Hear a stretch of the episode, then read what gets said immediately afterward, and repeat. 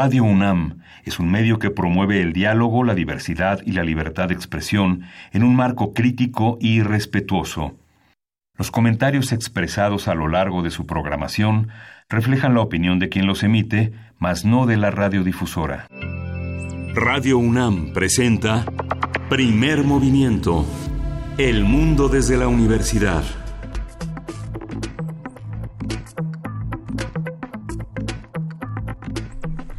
Viernes 5 de abril, buenos días, son las 7.05 de la mañana en la Ciudad de México y estamos ya en la cabina de primer movimiento en Radio UNAM. Berenice Camacho, buenos días. Hola, buenos días, Miguel Ángel Quemain, buenos días allá afuera, a quienes nos escuchan, les mandamos un saludo, quienes nos acompañan desde esta hora, pues sí, es viernes, es viernes y en primer movimiento eh, los viernes son de complacencias musicales, ya tenemos una lista larga, pero pueden irse acumulando, eh, ahí están nuestras redes sociales y nuestro correo electrónico que es primermovimientoradio.gmail.com, nos pueden hacer llegar esas complacencias, también es viernes de radioteatro y de cineclub, así es que bueno, esto, esto está más que puesto para iniciar de aquí y hasta las 10 de la mañana.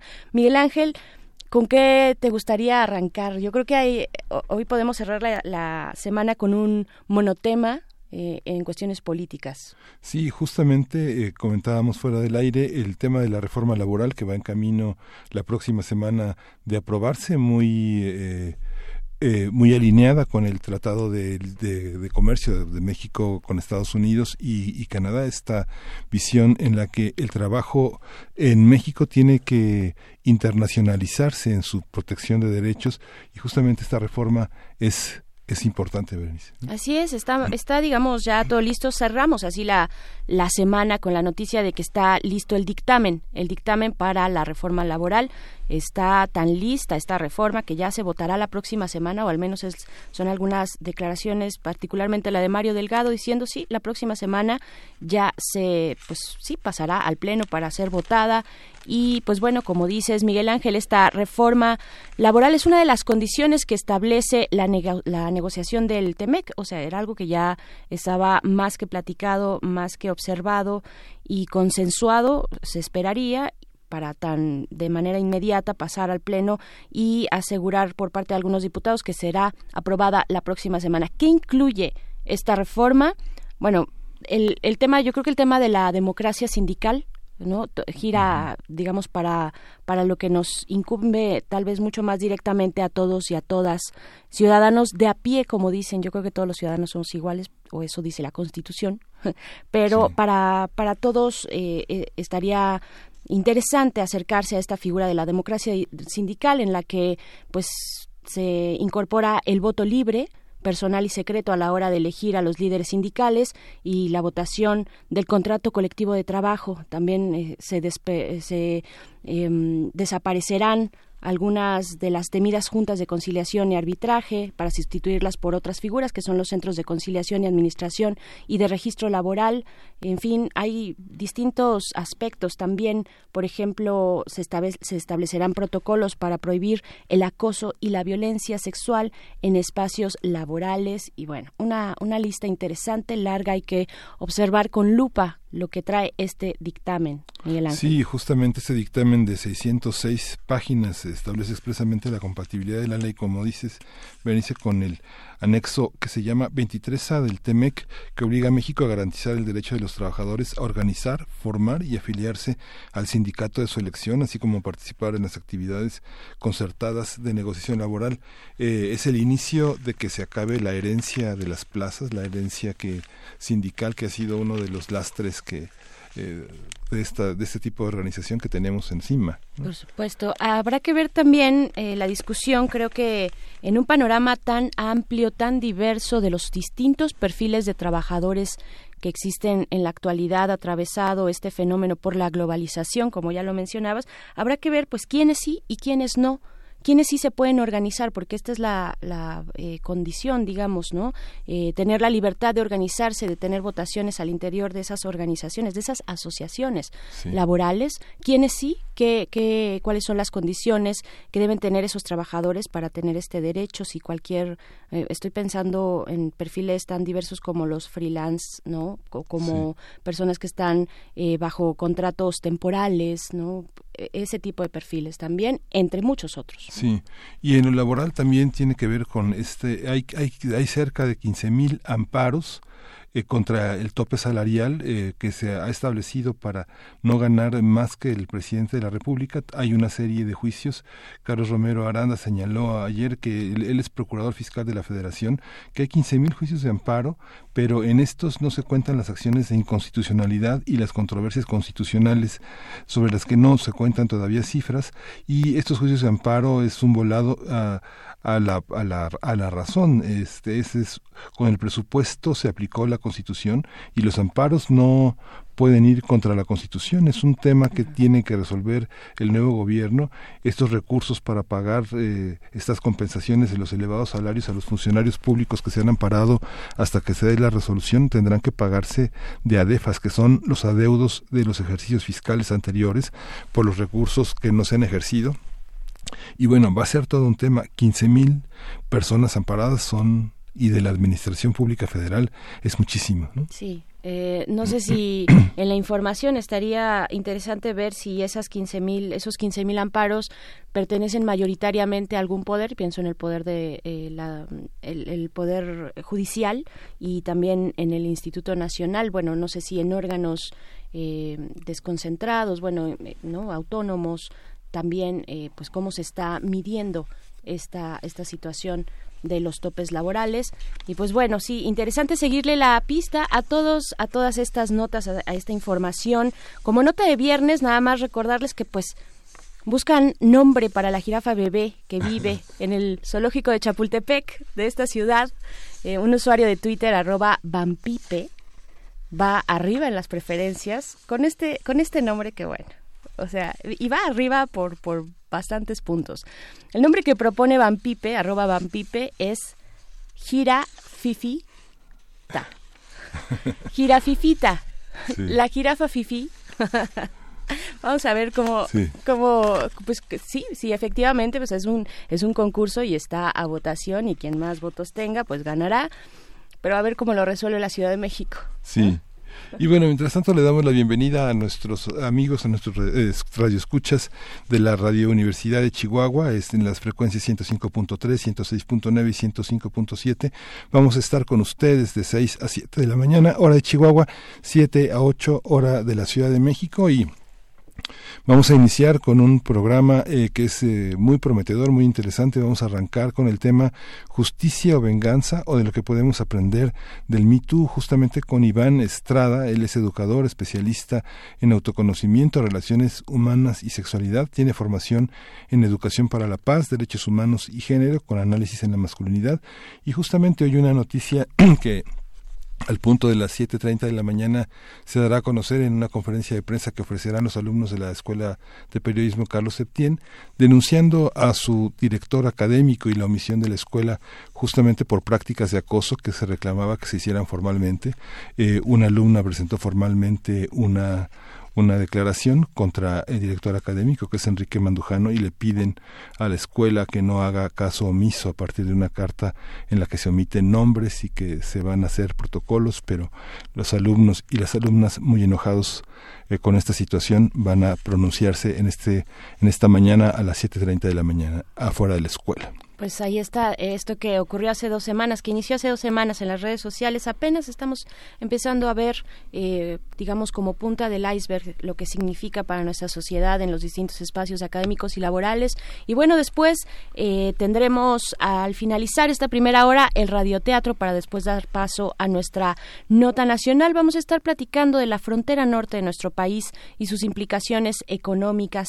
Esto con el comentario del doctor Roberto Cepeda Martínez, doctor en ciencia política eh, con orientación hacia relaciones internacionales, especialista en América del Norte, investigador del Centro de Investigaciones sobre América del Norte de esta universidad.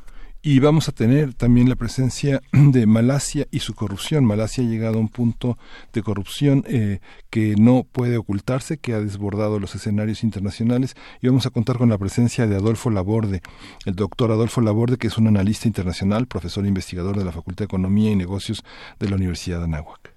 Así decía, hacia nuestra última hora eh, después, después de la poesía necesaria que me toca en esta ocasión a mí y me encanta cerrar eh, la semana este viernes con poesía necesaria. Después de eso vendrá nuestra mesa, nuestra mesa del día que es del Cineclub 40 años de la película The Warriors de Walter Hill pues se estrenó evidentemente, eh, se publicó en 1979. Estaremos platicando de esta película, de sus significados, esta película que se ha convertido, pues que ha sido como de culto eh, para, para muchos, pues José Luis Ortega, fundador y editor de la revista Cinefagia, crítico e investigador especializado en cine, nos va a platicar de ella. Sí, y vamos a, vamos, hoy, acuérdense que hoy es viernes de complacencias y vamos a entrar con una complacencia de este viernes justamente para Juana Mendoza. Vamos a escuchar de Calacas Jazz Band, Tu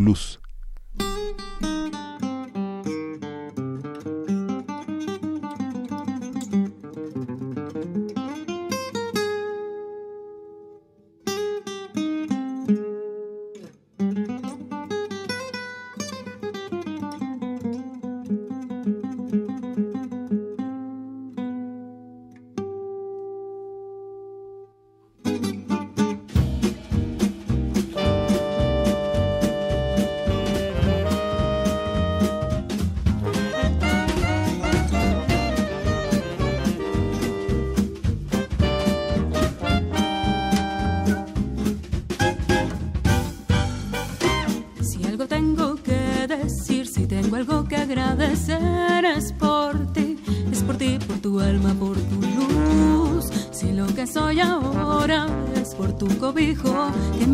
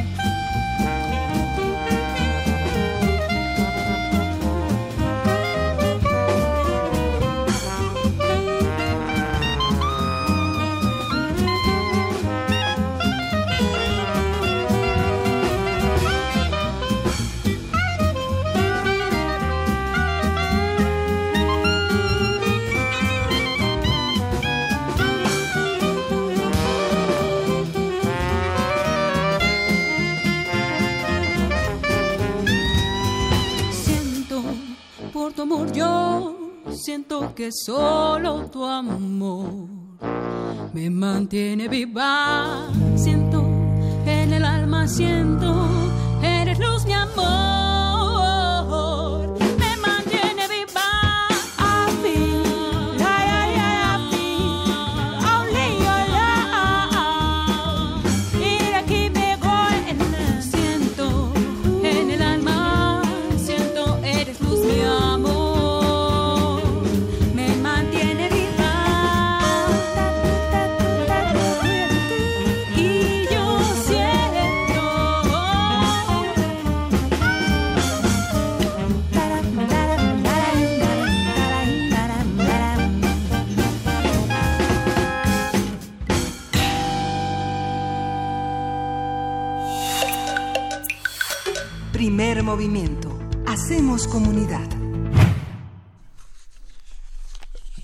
El movimiento que denuncia el acoso sexual, mejor conocido como Me Too y Yo también, tiene sus orígenes en 2006 cuando la activista Tarana Burke fundó dicho hashtag, luego de conversar con una niña de 13 años que le relató el abuso sexual que sufrió por parte del novio de su madre. Sin embargo, fue hasta octubre de 2017 cuando este movimiento irrumpió a nivel, eh, a nivel mundial, después de que la actriz Alaisha Milano escribió en su cuenta de Twitter si han sido acosadas sexualmente o atacadas, escribe yo también y replica este tuit.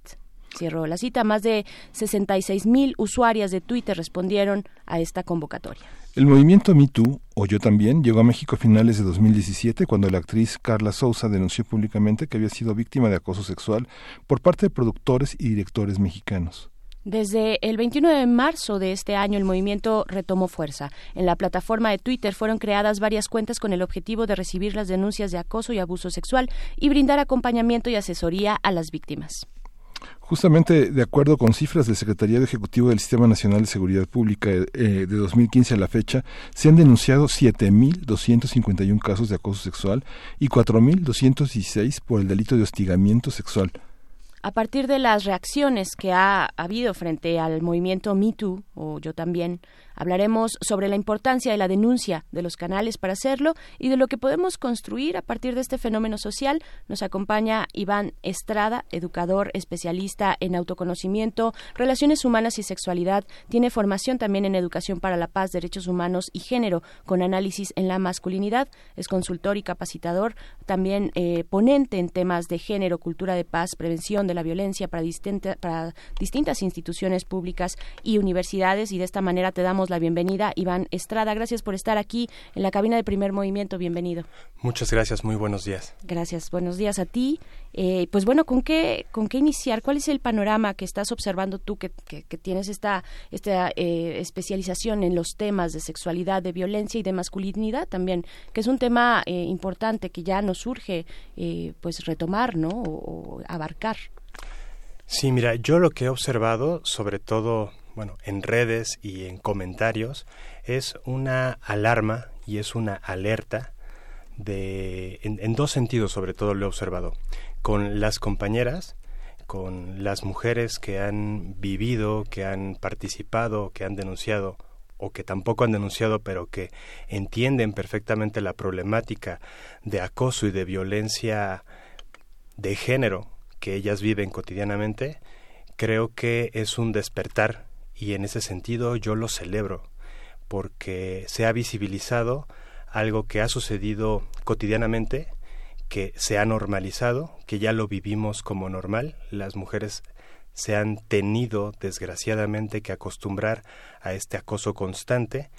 Y por el otro lado, del otro polo, eh, la reacción eh, un poco, yo lo diría, desde una ceguera aprendida de una gran mayoría de hombres que no se quieren dar cuenta desde nuestros privilegios, desde los privilegios que ocupamos, eh, que esta situación es una vejación, es un abuso de poder y hay muchas resistencias y entonces hay muchos peros, el clasiquísimo de no soy machista pero no crees que están exagerando las del Me Too, no soy machista pero, ¿no? Porque siempre tenemos que cuestionar directa o indirectamente, porque así nos educamos desde primaria, secundaria, entre círculos de hombres, a defender a nuestros congéneres, independientemente si sea válida, si sea justa esa forma de defender eh, las incongruencias, la violencia y específicamente el acoso.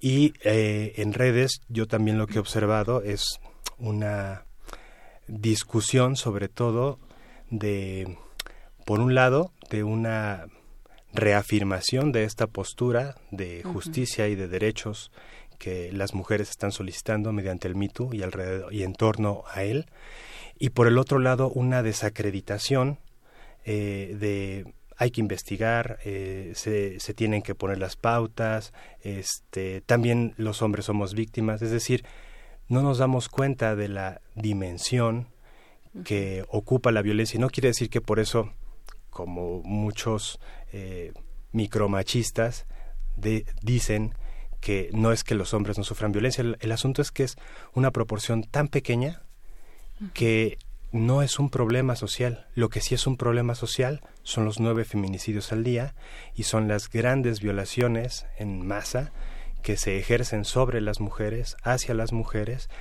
y en general en una aplastante mayoría por hombres, por hombres que aprendimos a ser violentos. Entonces yo creo que eso es lo que habría que revirtuar, retomar, el por qué esta denuncia anónima, ¿no? Y sobre todo también pensar que es una consecuencia de la ineficacia, de la ineficiencia y de la impunidad en todos los ámbitos institucionales, ya que las autoridades, sea en, en espacios independientes, en empresas, en universidades, en centros este, estudiantiles o no, no han respondido y no han tenido la capacidad de generar justicia ante esta problemática. Claro, no han respondido, perdón, eh, Miguel Ángel, nada más para eh, por, por décadas. Por décadas. Yo diría que un poco más. si nos queremos ir, nos podemos ir tan atrás como queramos, ¿no? Pero digamos, en estas generaciones, para contarnos desde estas generaciones eh, recientes, los que estamos aquí, los que presenciamos el Me Too, eh, pues eh, esas generaciones no han, no han tenido esta respuesta por parte de las distintas instancias que tienen la posibilidad, la capacidad, y es lo que entiendo que nos dices, de, eh, de gestionar estas denuncias que en algún momento llegaron, ¿no? Supongo, y se acumularon, Miguel Ángel. Sí, justamente, eh, ¿qué, ¿qué, piensas, Iván, de esta, de esta visión del anonimato? Comentábamos fuera del aire eh, y yo reaccionaba eh, en torno al, a la postura que Patti Chapoy expresó el día de ayer sobre el anonimato en las denuncias varios actores sociales se, se, posicionaron en torno a la incredulidad a una postura como la de como la de Patti Chapoy que no es solamente e, esa persona sino que lo vemos eh, proliferando en todas las secciones de, espectáculos. La invasión a la, a la, vida privada las etiquetas la homofobia la misoginia en el que un tipo de periodismo de espectáculos que no sé si es periodismo este negocio que hacen a partir de ventanear unas, unas realidades personales, a partir de este de casar con fotógrafos, de eh, eh, hacerle caso a los rumores, de trabajar con el chisme y de decir, bueno, ella se lo mereció. ¿no? Ahora la postura privilegiando una sección de anonimato que privilegia un tipo de periodismo pues muy oscuro, muy muy muy eh, basado en el dinero y en el negocio de la vida personal, ¿no? Claro, yo yo creo que ahí los bueno, hay que tener conciencia o más bien tendríamos que recuperar esa conciencia, no es que tengamos que, pero valdría la pena eh, tomar en cuenta que los medios de comunicación, sean la dimensión que tengan, educan, es decir, generan una representación de lo que somos en la realidad y también promueven una serie de valores, de actitudes. Y en ese sentido, yo creo que el mundo del espectáculo, en su gran y aplastante mayoría, eh, genera espectáculo o genera escarnio a partir de la violencia, es decir, le a, partir de generar eh, violencia, intromisión eh, em, y sobre todo esta violación de la vida privada, ¿no? O esta estigmatización de las mujeres por cómo se visten, por cómo iban, ¿no? Yo lo veo cada vez que paso los canales y me quedo un minuto tal vez eh, viendo ese tipo de programas, es evidente ver cómo hay una hay un sexismo masculinizado, hay una violencia de género que pone siempre en desventaja a las mujeres y esto se ha reproducido no, bueno, no solamente en, en, estos medios de comunicación, sino veámoslo cotidianamente en la familia, en las calles, ¿no? Este si las mujeres tuvieran que denunciar o realmente denunciaran cada vez que viven una situación de acoso en la calle, pues no llegarían ni al trabajo ni a la escuela y luego habría que pensar si en el MP eso tuviera repercusiones eh, de justicia, ¿no? Como se supone que están esas instituciones, ¿no? todas las personas sabemos en el inconsciente colectivo que da miedo llegar al MP porque sabes que aparte de la violación de derechos humanos que ya viviste, puedes vivir otra violación por parte de los mismos, del mismo Ministerio Público y de las personas que se supone que están para impartir justicia. Entonces, yo creo que eso es lo que ha llevado a que, uno, el, el, anonimato, que las compañeras lo han comentado perfectamente bien, es para proteger justamente su identidad y para no sufrir más revictimizaciones, más vejaciones, ¿no? Es un espacio de seguridad. ¿no? El asunto yo creo que habrá que responsabilizarse de cómo se hacen esas denuncias, que en realidad las denuncias falsas es un mínimo porcentaje, es un 3%. Y yo creo que ahí tendríamos que enfocarnos, sobre todo porque es una petición que se ve en las redes y entre comidillas, en el otro 97% de que sí es acoso y que es violación y que las estadísticas nos los demuestran. Sí, hay que garantizar la protección del anonimato, ¿no? Claro. ¿De, dónde viene esta pues esta postura durante estos 15 días, digamos, vamos a enmarcar el Me mexicano en estos 15 días?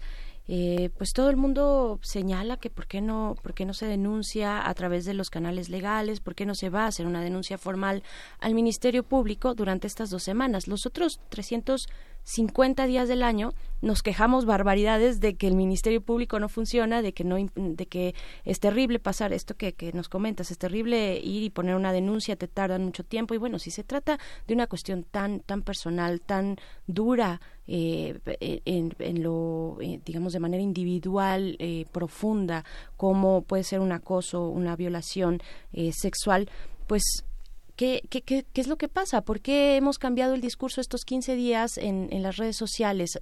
¿De dónde viene esa reacción? Decir, no, aquí sí tenías que haber ido, aquí tenías que haberlo hecho de esta manera. ¿Qué es lo que pasa, digamos, en un, en un sistema que nos ha educado de esta manera?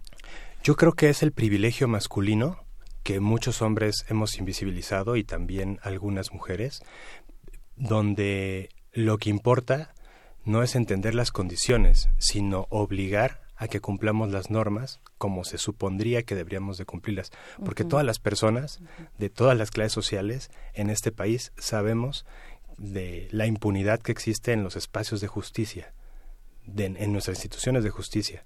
El asunto es, sabiendo eso, lo que se orilla a, las personas y, pedirles o espetarles que tengan que denunciar es justamente enviarlas a darle la vuelta al asunto, a invisibilizar la legitimidad de la denuncia, a invisibilizar la necesidad de esa petición y esa exigencia de justicia constante que implica esta marea del Me ¿no? Porque en realidad lo que está importando no es el hecho en sí, sino que cumpla las normas patriarcales en un sistema masculinizado, ¿no? Y el no ver eso, el no ver que eso implica más violencia hacia las mujeres y para las mujeres, es una ceguera construida, no es que no lo podamos ver, nos damos cuenta perfectamente cuando nos alarmamos por un caso que no sabemos si es verdad o no, de denuncia, que tuvo consecuencias ante la vida de una persona, ¿no?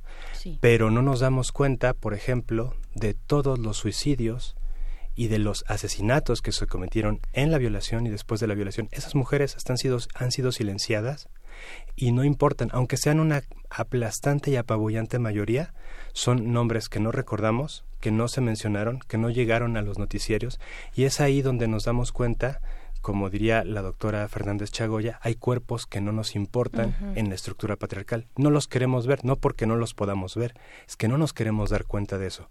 Y por eso priorizamos la estructura de lo masculino y vemos las cosas desde un punto de vista masculino, insistimos en verlo desde ahí. Incluso siendo mujeres.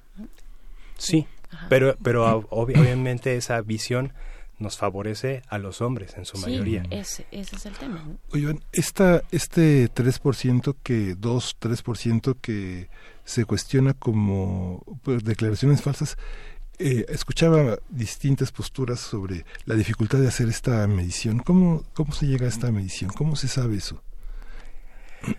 Bueno, eso se ha hecho justamente tanto en las en los, bueno, no solamente en los careos y en las comprobaciones de las denuncias formales, sino también en entender el contenido de esas denuncias. Cuando tú ves que dan detalles y que frente a eso las otras personas generan un silencio o generan un descrédito a través de insultos y vejaciones, se puede, se puede digo, medir a grandes rasgos eh, y específicamente, digamos, el dato estadístico no lo sé, pero es un dato que tienen instituciones como la ONU, como la OCDE, Es decir, son instrumentos estadísticos, no, ahí no te sabría decir porque no soy estadista, pero lo que sí es que son instituciones que durante diferentes años, y son décadas, han monitoreado las han monitoreado estas situaciones y llegan a esta conclusión. Y eso no solamente en estos casos en los casos en general no de, de violación o de denuncia eh, independientemente si es violencia de género o no es entre el 2 y el 3% eh, de denuncias falsas no entonces justamente por eso qué curioso que tengan que suceder este tipo de cosas, que le tengan que suceder a los hombres para que entonces pongamos la atención, es decir, que un hombre al sentirse eh, señalado, señalado eh, tome la decisión indirectamente, ¿no? Porque él dice que no fue a partir de esto, pero curiosamente lo publica en, en, un espacio público, ¿no? Y, y entonces, ¿y por qué no volteamos a ver a las mujeres que sí sabemos que después de una violación, de algo grave que sí le sucedió, muchas mujeres se han suicidado o muchas mujeres no han podido regresar a su vida normal o el escarnio público familiar alrededor después de esa vejación las han obligado a tomar medidas así. ¿Por qué no lo vemos? Es, es el digo es justamente porque han sido silenciadas, porque no llegan a los medios, porque no llega a la discusión generalizada, ¿no? Y, y yo creo que este asunto de porcentajes es cuando se vuelve importante notarlo, no es que antes no existiera, simplemente que no lo quisimos ver. Sí, justamente ya hablábamos con una activista de la, con el tema de la pornovenganza. Ella intentó tres veces suicidarse sin éxito, ¿no? Claro. Pues, ¿qué, toca eh, por parte de, de, nuevos, nuevos panoramas, eh, Iván? De nuevos panoramas en conjunto. Tú tienes, eh, pues, esta... Eh, eh, eh, dentro de tu perfil está también eh, analizar, estudiar las formas distintas de generar, de construir espacios, contextos de paz, ¿no? Que tan necesarios son para, para nuestro país en todos los ámbitos, ¿no? Y en este particularmente cuando hablamos de, de relaciones interpersonales, donde hay muchas querencias y muchos afectos de por medio, cuando probablemente es tu familiar o es, es tu amigo o, un compañero de trabajo el que pues el que te genera esta situación no esta agresión cómo cómo podemos traducir esto en un camino para la paz ¿no? ¿Cómo, ¿Cómo se hace eso cuando hay de verdad tanto dolor? Lo hemos visto las últimas semanas en, eh, en redes sociales, particularmente este lunes, fue un lunes terrible, donde nos vimos a las caras y nos dijimos, cosas de verdad eh, muy, muy dolorosas, ¿no?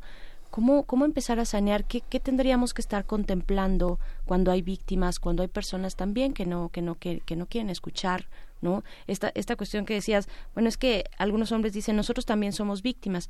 Eh, si cabe aportar esto de mi parte, pues yo creo que son víctimas, pero de este mismo sistema, ¿no? Claro, y ahí en ese sentido, eh, lo decimos hasta este momento o se ve, se visibiliza hasta ese momento, se pone el foco en esa pequeña minoría, en esa pequeña expresión, pero no lo vemos traducido en una agenda de hombres que quieran combatir el machismo. Todavía no lo hay, ni siquiera en las organizaciones civiles y en los especialistas que nos dedicamos a estos temas. Es decir, funciona solamente para quitar la perspectiva del renglón de ver lo otro. Es como si, no, no, pero a mí también me violentan, pero yo también vivo el patriarcado. Bueno, ¿y qué estás haciendo al respecto? ¿No? En vez de quitar el foco o montarnos en un movimiento de mujeres o en el movimiento feminista o en el movimiento feminista y deslegitimarlo, tendríamos que en todo caso legitimar un movimiento de hombres que vea con ese nivel la situación. Yo creo que lo que hay que hacer como decías, para resolver este gran conflicto, sería en principio tener justicia. Gandhi decía que no puede haber paz si no hay justicia. Y mientras los responsables, eh, ya sean los espacios públicos, institucionales, no den una respuesta clara, congruente y se atienda a las víctimas y se resuelvan estos casos y se dé una respuesta contundente ante esta ola de denuncias, entonces no podrá haber después un diálogo para empezar a conciliar esta situación. Y en ese sentido los hombres tenemos que hacernos responsables, tenemos que hacernos cargo de lo que hemos hecho. Y eso no ha sucedido. Y yo creo que hasta que no suceda, no habrá posibilidad de diálogo para entonces generar procesos que nos permitan estar en paz, ¿no? que nos permitan caminar pacíficamente a otro tipo de relaciones y vinculaciones. En principio la justicia y después de eso generar condiciones de igualdad, que estamos todavía muy lejos estructuralmente de tener igualdad entre hombres y mujeres. Y, la, los mecanismos de devaluación, pero dice, ¿no? Que son mecanismos de, de, devaluación a los hombres por parte de los propios hombres que retoman algunas mujeres. Por ejemplo, bajos salarios, eh, la, poca agresividad de, los hombres, e incluso sus características físicas, si, si tiene aspecto indígena, si es eh, uno de, piel morena, si es bajito de estatura o si tiene un sobrepeso. Hay una serie de mecanismos evaluatorios sobre lo masculino que también son parte de una bandera patriarcal, pero que también se ejerce desde el, desde el horizonte femenino. ¿no? Yo creo que eso tiene que ver más que nada con otros con otras cosas que nos atraviesan, ¿no? con otras transversalidades, es decir, claro, a todas las personas nos cruza eh, no solamente la construcción y la lógica de género, sino también la racialización y por ahí la pigmentocracia y el color de piel o la clase social, es decir, son sistemas de opresión en los que se vive la violencia que no necesariamente tienen que ver con la lógica de género, porque eh, la cuestión de raza, de color de piel, de educación, tiene que ver con otros elementos que cruzan el género, pero que no necesariamente están en la lógica de género. Y yo creo que ahí en ese sentido, esos, esas transversalidades en esos sistemas de opresión, pues los vivimos todas las personas.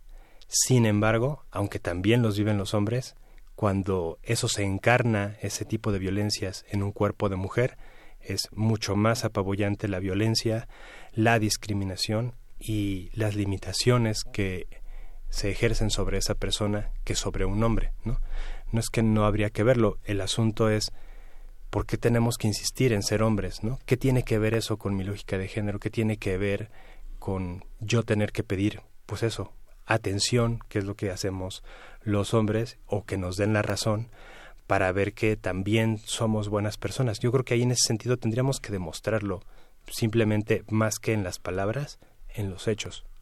Claro, sin, sin caer en esta cuestión, porque no somos ese tipo de espacio, en esta cuestión de las recetas y, de, a ver, los tres pasos para convertirse en un hombre construido y buscar tu, eh, tu, tu, tu masculinidad desde otros panoramas, pero más bien a manera de reflexión, Iván, eh, Iván Estrada, a manera de reflexión, pues, ¿cuál es, eh, eh, cómo dar un primer paso, tal vez, ¿no? Para aquellos que estén interesados, que que aquellos hombres que nos escuchan y mujeres también, pero particularmente hombres eh, y por el trabajo que tú has hecho, dar un primer paso hacia entenderse a sí mismo, hacia tratar de entender lo que está ocurriendo, porque a muchos les llega de sorpresa y no, ¿no? O sea, por supuesto que todos estamos involucrados en esto, eh, todos hemos venido observando esta situación, viviéndola y padeciéndola en el caso de muchas, eh, particularmente las mujeres, pero aquellos que dicen, bueno, a ver, ahora dónde me ubico, de dónde me agarro, eh, estos, estos paradigmas con los cuales construí y me educaron eh, en una cultura de la masculinidad ya no están funcionando y me están diciendo que es nocivo, ¿hacia dónde tendríamos que empezar a caminar? Eh, tal vez los hombres, ¿cuáles, esos, ¿cuáles son esos primeros pasos? Yo creo que en principio, bueno, valdría la pena hacer una especie de ejercicio de espejo ¿no? Eh, de revisarnos en un trabajo personal conscientemente, sobre todo los hombres, qué de lo que hacemos, qué de nuestras relaciones, cómo he construido mis vínculos con otras personas, con otros grupos de personas, y si esos vínculos son saludables, son de respeto, eh, los construyo en un espacio que permita la igualdad de oportunidades y el ejercicio de derechos. y, y preguntarme, más allá de lo que yo creo, también ver qué respuestas tengo, ¿no? ¿Qué me dicen esas personas, esos círculos este, de amistades, de trabajo, de medios en los que me desenvuelvo? Y si hay algunas alertas como de, ah, esta persona no quiere estar conmigo o no le gusta este tipo de comentarios que yo hago, si tiene que ver con esta idea de hombría, de masculinidad, tiene, si tiene que ver con mi ser hombre, porque en esas actitudes, a veces sutiles, a veces sin palabras, también estamos ejerciendo o nuestro o nuestra misoginia o nuestra o nuestro privilegio masculino, ¿no? Es decir, que nos podamos cuestionar los privilegios y sobre todo también las violencias que hemos cometido, los abusos de poder directos o indirectos con nuestros actos o con nuestras omisiones. Y en ese sentido habría que trabajar eh, puntualmente la violencia masculina. Yo no creo que todos los hombres sean violentos, ¿no? Pero lo que me ha dicho la experiencia, lo que he visto, es que nueve de cada diez sí lo somos, ¿no? Porque nos hemos construido, nos hemos vivido en un contexto en donde los diferentes círculos de socialización nos obligan a ejercer esa violencia, nos obligan a ejercer esos privilegios. Es muy difícil no ejercer violencia masculina y por lo tanto tendríamos que preguntarnos qué de esa violencia que ejerzo tiene que ver con mi masculinidad. Y en ese y después pues puede ser a través de círculos de reflexión, espacios de reeducación, talleres o procesos de capacitación, terapia personal con perspectiva de género, eso es importante porque hay muchos hombres que llegan y dicen, no, pues ya llevo cinco años en terapia. Bueno, pero ¿y, y por qué no has trabajado el tema de, del machismo, no? Pues porque seguramente él o la terapeuta no tienen esa perspectiva y no te han obligado a verla o no te han permitido verla, más que obligado, permitido verla. Y, y en ese sentido también poder generar un diálogo crítico, analítico y constructivo y sobre todo de escucha, que es algo que también los hombres estamos no acostumbrados a hacer, ¿no? Aprendemos a no escuchar, sino a decir y a imponer, ¿no? Entonces desde ahí escuchar qué es lo que nos dicen estos espacios, estas demandas de las mujeres, de los espacios feministas, porque no hemos podido dialogar eh, socialmente en ese sentido, porque no hemos sabido cómo, no hemos construido las herramientas de análisis crítico para entender qué es lo que nos está diciendo históricamente eh, estos espacios que nos obligan a la crítica, ¿no? que nos piden y que nos exigen igualdad. Claro. Pues bueno, sigamos, sigamos esta conversación. Híjole, ¿cuántos cuántos pendientes cuántos pendientes no cuántos espacios por construir pues este te damos te damos las gracias Iván Estrada educador especialista en autoconocimiento relaciones humanas y sexualidad eh, también en temas de cultura de paz prevención de violencia. Pues por esta conversación ojalá que se repita que sigamos avanzando y que empecemos a ver estos espacios no desde las mujeres. Es un orgullo eh, tenerlos, construirlos desde hace bastante tiempo. Hay muchas opciones, muchas, las sabemos, las conocemos, las construimos cotidianamente y, ojalá también este, por parte de los hombres empiecen a, tener estas reflexiones y yo sé que hay espacios ahí. Muchas gracias, Iván. Pues, gracias a ustedes. Vamos a ir con música, vamos a escuchar de Van Halen esta pregunta. Eh, ¿Cuánto es amor? Es para Jorge Calvillo desde Aguascalientes.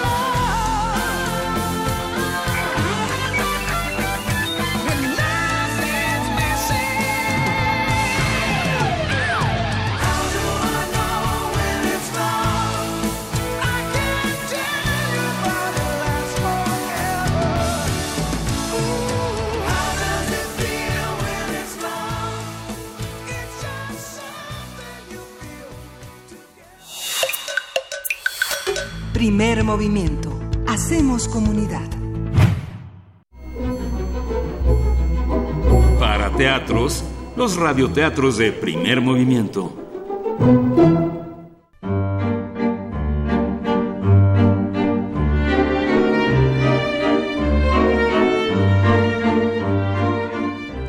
Le comieron la lengua los ratones, de Silvia Molina y Cecilia Varela, editorial Sidcli. Es una adaptación radiofónica.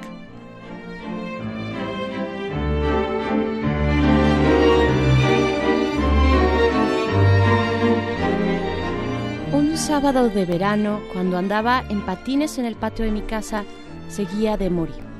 Mi perro, Pastor, que ladraba y ladraba detrás, justo detrás de mí, me llamó mi padre.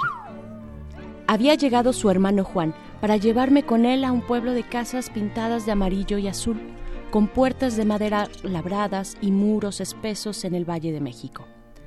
Mi madre había muerto y mi padre no sabía qué hacer durante vacaciones con sus hijos, que éramos tres, y no sabía cómo ayudarme, especialmente a mí, que era la más pequeña, porque por alguna razón había dejado de hablar. Le comieron la lengua a los ratones, decían mis hermanos cuando alguien esperaba una respuesta y yo me quedaba callada, en silencio, mirando como si no entendiera lo que me preguntaban. No era algo que yo hiciera a propósito, no, de verdad no. Era algo que me sucedía sin que yo pudiera controlarlo. Recuerdo que aunque tuviera ganas de hablar, no decía nada, nada, lo que se llama nada. Las palabras no me salían porque les daba pereza nacer, desprenderse de mí. Yo no decía ni no, ni sí, ni pío, nada. Mi padre ya había hecho la maleta el tío Juan me saludó. Ya vine por ti, mijita. Le comieron la lengua a los ratones. Cada quien es dueño de su voz. Hablará cuando quiera. Y mientras mis hermanos me despedían, mi padre se acercó, me dio un beso y me pidió que me portara bien. Yo lo miré, miré a mis hermanos, miré a mi tío, y por primera vez en mucho tiempo hice un esfuerzo y busqué dentro de mí la palabra que se usa para despedirse, hasta que logré encontrarla en el fondo de mis deseos y dije, adiós. Todos me miraron sorprendidos.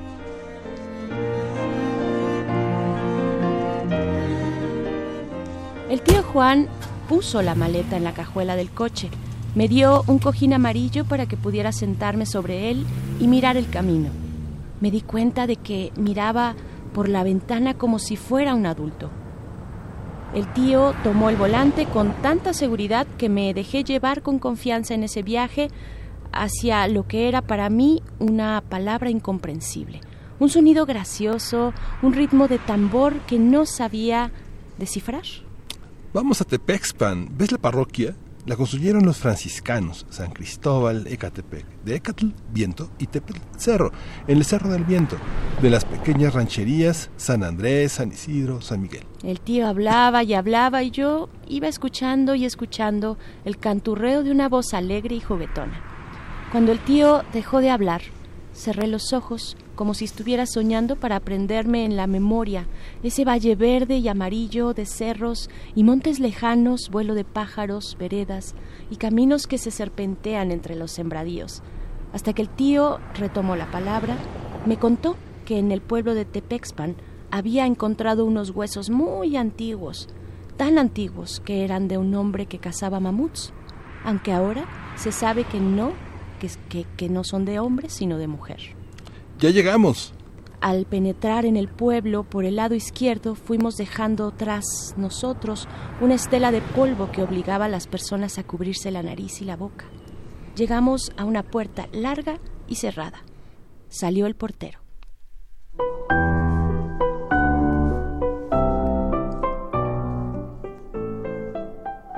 ¿Ya regresó, doctor? Ya de regreso, Nachito. Bienvenida, niña. ¿Qué tal el viaje? ¿Lista para tus vacaciones? Ah, vaya, le comieron la lengua a los ratones. Nuevamente permanecí callada. Habíamos llegado al hospital donde mi tío trabajaba. Era una gran hacienda del siglo XIX.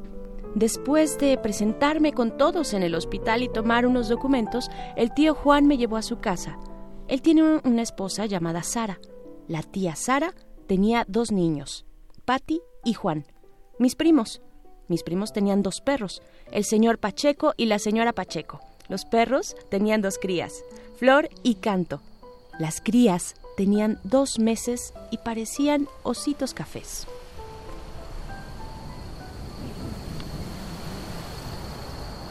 Patty, el señor Pacheco y yo atravesamos dos patios rodeados de habitaciones y salimos por la parte de atrás del casco de la hacienda a través de un portón de madera vieja. Lo que vi entonces lo veo ahora todavía. Un cielo azul, azul, azul, que iba más allá de los montes y las tierras de la hacienda sembradas de maíz que jugaba alegre con el viento de la mañana y soltaban un aroma fresco, fresco. De pronto, el silencio del campo nos invadió y ese silencio y esa quietud me hicieron escuchar, por primera vez, ciertos sonidos en los que no había reparado. Y pensé que todo era diferente en Tepexpan, donde se respiraba distinto que en la ciudad, porque olía a hierbas del campo. ¡Se lavan las manos y ven a comer! La tía Sara era juguetona, siempre nos hacía reír, platicadora. Contaba historias divertidas, afectuosa. Nunca nos regañaba y era muy habilidosa. La tía Sara me hacía trenzas preciosas con listones de colores que compraba los domingos en el mercado. Los días pasaban y mi silencio cada vez era menor. Todos los días me preguntaba cómo estaba, si me gustaba que me peinara, y yo siempre contestaba.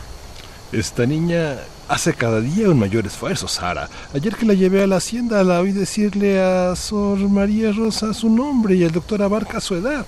Y sin problema decir sí, gracias, no, gracias, me gusta, no me gusta, tengo sed o tengo hambre. Comencé a recuperar mis palabras, a sacarlas de su encierro, aunque no hay nada más que me guste que el sonido del silencio cuando íbamos a dar vueltas a caballo por el campo.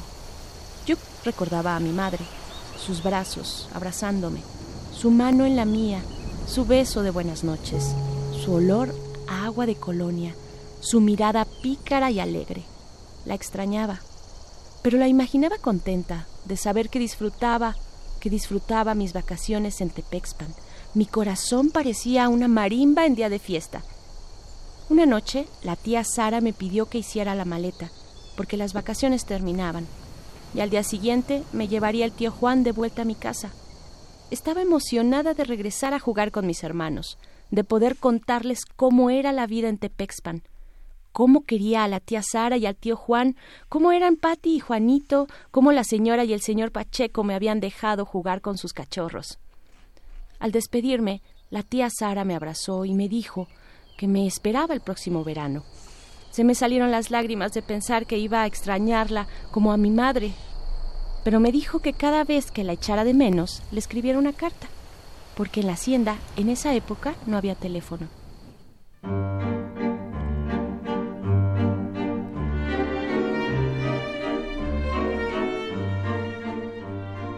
En el coche de regreso a la Ciudad de México, el tío Juan hablaba y hablaba y yo iba escuchando el canturreo de esa voz alegre y juguetona que me sabía de memoria, mientras veía por la ventana cómo iban quedando atrás la tía Sara y Patti, que me decían adiós con la mano. Juanito que corría tras el coche, el señor y la señora Pacheco que corría junto a Juanito y ladraban despidiéndome. El casco de la hacienda, el hospital, el pueblo de Tepexpan, el campo. Cuando llegamos a la Ciudad de México, mis hermanas me recibieron contentos, contentas, y mi padre me abrazó y me cargó feliz de tenerme de regreso. Yo le di un beso muy, muy fuerte y le pregunté, ¿qué significa insólito? Mi papá se emocionó, vio al tío, le echó un ojo, vio a mis hermanos, le cerró un ojo y dijo dichoso. Extraordinario, Mari, maravilloso. Insólito es que mi Mari hable como periquito, para que sus hermanos recuerden que a los ratones solo les gusta el queso.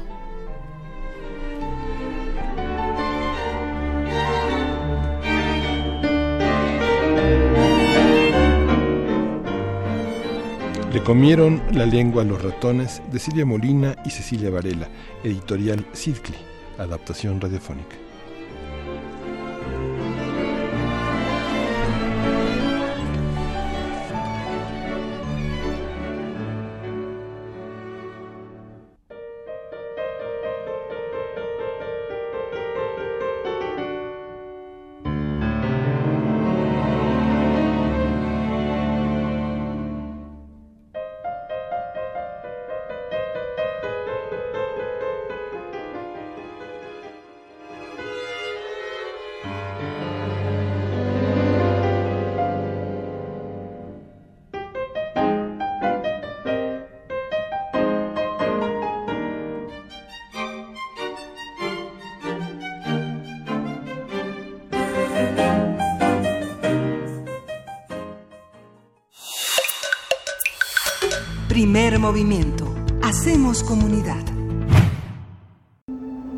Invitamos al curso El arte prehispánico. ¿Es arte?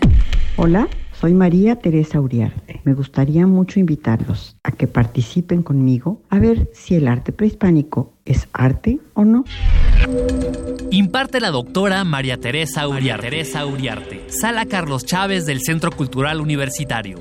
Los días 8, 9, 10 y 11 de abril, de las 17 a las 19 horas. Informes al 5622-7070, 5622-6605 o en www.grandesmaestros.unam.mx. El cupo es limitado. Inscríbete ya. Invita al programa Grandes Maestros de Cultura UNAM. Misael ayudó a construir esta carretera, por donde va su nieta María, en el carro que le prestó su vecina Marta para llevarla a su boda con Francisco. El papá de Francisco, Sergio, es carpintero y fue quien construyó las bancas para la boda. Si alguno de ellos no hubiera participado, este beso jamás habría sucedido. La democracia es como la vida. Si participamos todas y todos, crece y sigue adelante. Para seguir construyendo nuestra democracia, contamos todas. Contamos todos. INE.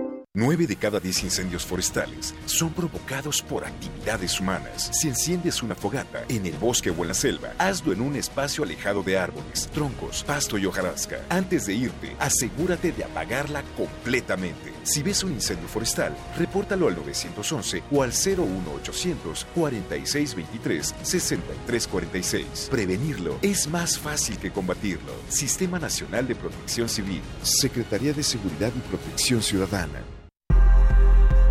La lucha por la equidad de género se consigue por varios frentes, desde las ideas y denuncias del feminismo hasta la deconstrucción de la masculinidad.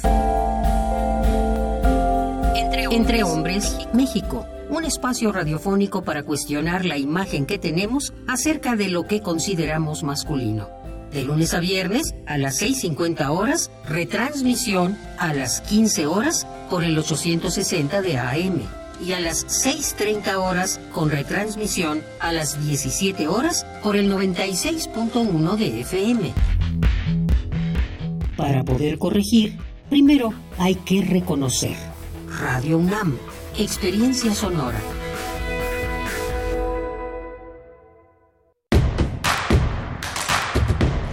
Queremos escucharte. Llámanos al 55 36 43 39 y al 55 36 89 89.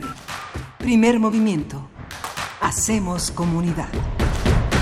Son las 8 de la mañana con 5 minutos en este viernes 5 de abril y estamos en primer movimiento en la cabina de Radio UNAM. Berenice Camacho, buenos días en esta segunda hora. Muy buenos días, Miguel Ángel Quemain. Efectivamente, aquí seguimos después de nuestro radioteatro.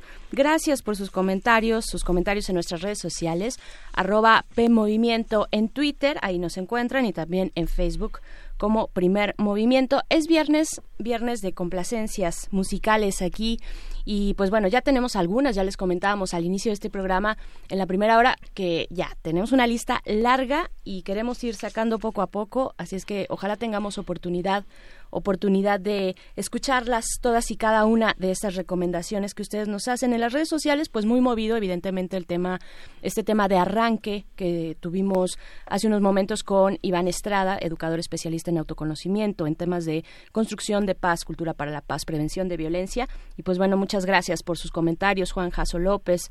Eh, Pablo Extinto, un saludo también, eh, Miguel Ángel Gemirán nos escribe también. Bueno, pues acá también Alfonso de Alba Arcos, te mandamos un saludo. Gracias, gracias El Sarco y Quetecuani por hacer esta comunidad todos los días con nosotros. Y pues bueno, todavía nos quedan dos horas de frente de eh, distintos temas. Vamos, por supuesto, también a darle eh, la bienvenida a quienes nos sintonizan a través de la radio Nicolaita. Ellos transmiten por el 104.3 en Morelia, esta radio de la Universidad Michoacana de San Nicolás de Hidalgo. Bienvenidos, bienvenidas. Durante la primera hora estaremos con ustedes. También acérquense a nuestras redes sociales para comentar pues cómo amanece Morelia el día de hoy, viernes. Disfruten, disfruten su fin de semana. Miguel Ángel Quemain. Sí, justamente y bueno, tuvimos un este inicio, este inicio de ese arranque en la primera hora interesante, hay que consultar el podcast. Eh, tuvimos la, la, presencia de un educador que es un eh, educador para la paz, para los derechos humanos y la sexualidad a través de la perspectiva de género, que es eh, Iván Estrada. Es una persona que dio un punto de vista muy interesante desde la perspectiva de la presunción también de inocencia, la necesidad de abrir y de proteger a las denuncias que tienen un cariz anónimo porque hay una dificultad para expresarse ampliamente eh, fuera de los ámbitos de la, la venganza y la, el ajuste de cuentas. A veces el anonimato en ciertas condiciones es una condición también de hacer visible algo que está ahogado con un nudo en la garganta y que no puede salir más que en esta colectividad que, que, que para muchos asusta, pero que también visibiliza la necesidad de muchos aspectos que tenemos que reflexionar sobre nosotros mismos. Cierto, sí, muy cierto. Pues seguiremos nosotros en estas reflexiones, si ustedes nos permiten y nos prestan su escucha también. Eh, pues sí, es importante continuar en algo que no se va a terminar de la noche a la mañana, algo que tenemos que seguir paso a paso y creo que eh, fuera de la inmediatez de las redes sociales que sí nos dan una, pues eh, calibran la, la opinión pública en algún, en algún sentido, en algún punto. Eh, no quiere decir que todo se encuentre ahí, ni mucho menos, y de lejos está de ser así, pero hay personas que quieren opinar y están ahí dentro de las redes sociales y se manifiestan, pero pues más allá de esta inmediatez, pues sí, tendremos que seguir construyendo espacios y antes de construir esos espacios o a la par, pues generar conciencia, ¿no? Conciencia de en qué punto, en qué punto nos encontramos y qué, qué sociedad y qué tipo de justicia queremos construir para, para nuestro país. Sí. Y pues bueno, viene una hora cargada también de mucha información y temas interesantes, Miguel Ángel. Sí, vamos a tener eh, la, frontera norte y sus implicaciones económicas. Vamos a hablar también de Malasia y su corrupción. Y que al final del programa tenemos una mesa dedicada a conmemorar, a entender eh, cómo después de 40 años de Warriors, la película de Walter Hill, eh, que estrenó en 1979 tiene todavía aspectos importantes que decirnos. Vamos a eh, continuar con música. En esta mañana vamos a escuchar Joe Cool de Vinch Guaraldi para Alfonso de Alba Arcos, a quien enviamos un abrazo. Gracias.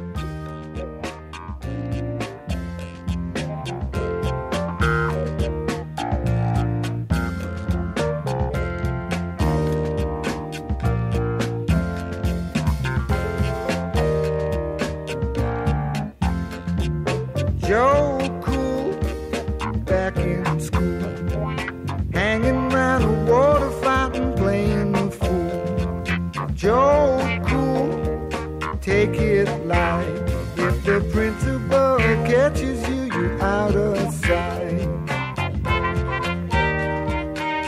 Take those shades off,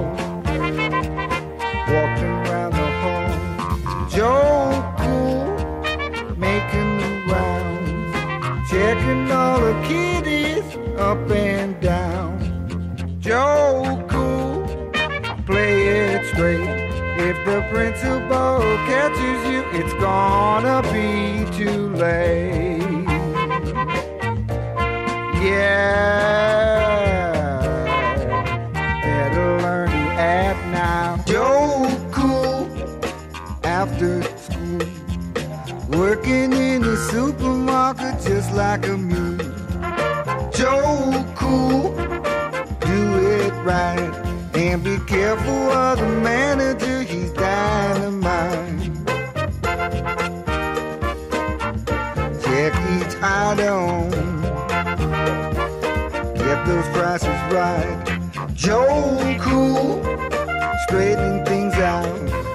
Take it easy, buddy, you don't have to shout. Joe Cool, just relax. If you bug the poor old manager, you get the axe. Pay attention. Don't you mess things up. Joe Cool, after school. Working in a supermarket, breaking the rules. Joe Cool, playing the clown. Just be careful of the shopping carts, they're gonna bring you down.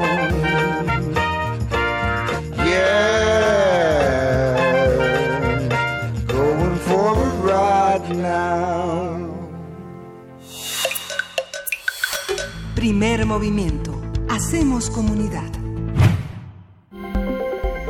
Nota Nacional. Desde la semana pasada, Donald Trump, presidente de Estados Unidos, ha lanzado amenazas de cerrar la frontera con México en caso de que el gobierno de Andrés Manuel López Obrador no detenga el flujo migratorio en territorio mexicano. El mandatario estadounidense dijo ayer en la Casa Blanca que impondrá a México aranceles en el sector automotriz o cerrará la frontera si en el plazo de un año, ya dio el ultimátum, eh, nuestro país no detiene la migración ilegal y el tráfico de drogas. Andrés Manuel López Obrador, presidente de México, ha evitado la confrontación con Donald Trump y ha dicho que el cierre de la frontera no conviene a nadie. De acuerdo con la Asociación Nacional de Importadores y Exportadores de la República Mexicana, el cierre de la frontera entre México y Estados Unidos provocaría pérdidas de un millón de dólares por minuto. Se calcula que son más de 1.700 millones de productos mexicanos los que cruzan diariamente hacia territorio estadounidense. La medida también detendría la actividad de la industria automotriz de Estados Unidos, ya que todos los fabricantes de ese país dependen de partes importadas de México. Conversaremos sobre lo que significa la frontera norte para la economía mexicana y también para la estadounidense, qué implicaría su cierre, cómo puede negociarse y qué está en riesgo en todo este juego. Nos acompaña el doctor Roberto Cepeda Martínez, doctor en ciencia política con orientación en relaciones internacionales, especialista en América del Norte, investigador del Centro de Investigaciones sobre América del Norte de esta universidad. Bienvenido, doctor. Eh, ¿Cómo, pues, ¿Cómo, cómo ve esta, esta noticia, eh, doctor Roberto Cepeda? Eh, pues estas, esta última oleada, ¿no? Eh, podemos tal vez pensar en Donald Trump eh, por, por momentos, de pronto un día tiene una opinión, al otro día otro, y en medio estamos todos con una gran incertidumbre. ¿Qué es lo que se está, qué, qué está pasando en la frontera y cuál es la relevancia de esa línea divisoria con Estados Unidos? Hola, buenos días. Muchas gracias por la invitación. Y sí, eh, efectivamente, en los últimos días ha reciado ¿no? este discurso eh, del presidente Trump amenazando eh, de que va a cerrar la frontera con México, advirtiendo que si México no coopera lo suficiente en, en términos migratorios, por ejemplo, en términos de seguridad, él advierte que México pues no está cooperando justamente para detener estas caravanas de migrantes, el flujo de drogas también es otro de lo, los temas que menciona. Y justamente esto se da eh, eh, después de que no se le encontró ningún delito, prácticamente se le exoneró. Eh, de la trama rusa, el, el, reporte Mueller. Entonces, bueno, finalmente eh, vemos también un, un, periodo en el que el NAFTA o el, o el nuevo tratado eh, de libre comercio está a, a punto de ratificarse eh, por los poderes eh, legislativos. Eh, entonces, y bueno, también a la vuelta de la esquina, ya prácticamente a finales de este año, mediados, ya empezarán las primarias para las elecciones presidenciales de 2020. Entonces tenemos que ubicar justamente en, en, todos estos elementos en este, en este contexto, en el discurso de Trump.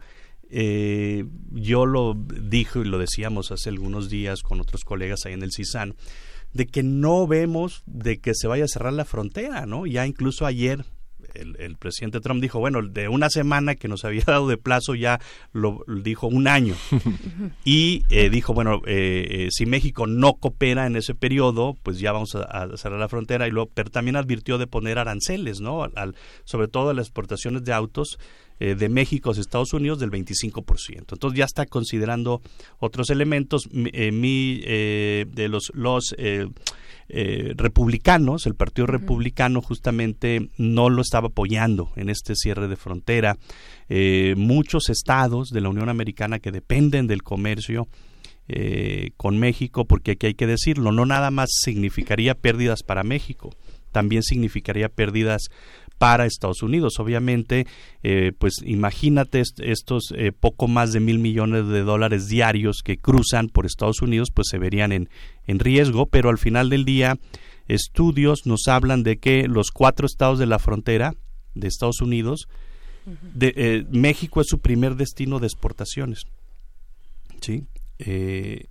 también otros dos estados, Kansas y Nebraska, eh, eh, dependen de, de, la relación comercial con México, ¿no? El tema también de la industria automotriz con Michigan, más allá al norte, en los Grandes Lagos, eh, hay una gran relación comercial. Todos estos estados graneros que exportan a México también maíz, por ejemplo, se verían afectados, ¿no? Entonces estamos hablando de que estudios serios nos hablan de 5 millones de empleos que dependen en Estados Unidos de la relación comercial con México, ¿sí? sí eh, las cadenas de suministro integradas, porque todo esto también estaría poniendo en riesgo, por ejemplo, la industria automotriz, que es una industria integrada en los tres países de América del Norte, y, y, eso también impactaría las, las exportaciones de Estados Unidos a Canadá.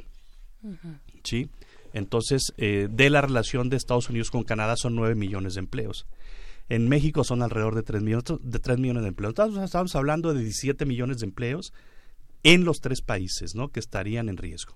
Roberto, esta, de, este, este lado que expone Estados Unidos, de parte de nuestro, de nuestro lado es el casi el 40% del territorio nacional que está en la frontera, el 17% más o menos de la población que trabaja ahí y una parte muy significativa de las personas registradas en el seguro social eh, por parte del empleo maquilador que todavía ocupa cerca de un 80%, 80, 82%. ¿Cómo eh, este este muro es, es la insistencia en un muro imaginario por parte de Donald Trump. La inquietud, la incertidumbre de los analistas norteamericanos se basa en la inestabilidad de una persona.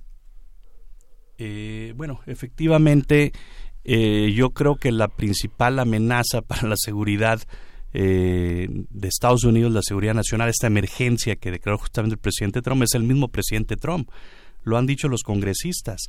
Si nos vamos a los datos, por ejemplo, de migración, eh, estaban eh, los flujos migratorios mucho más acentuados, al menos cinco veces más el año 2000, por ejemplo, que ahora.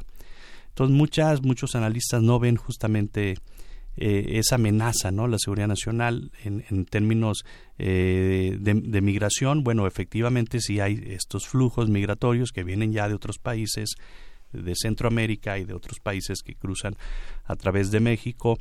Eh, pero fíjate que la frontera eh, tiene este aspecto. Eh, ahorita hablábamos, por ejemplo, de, de las exportaciones de Estados Unidos a México.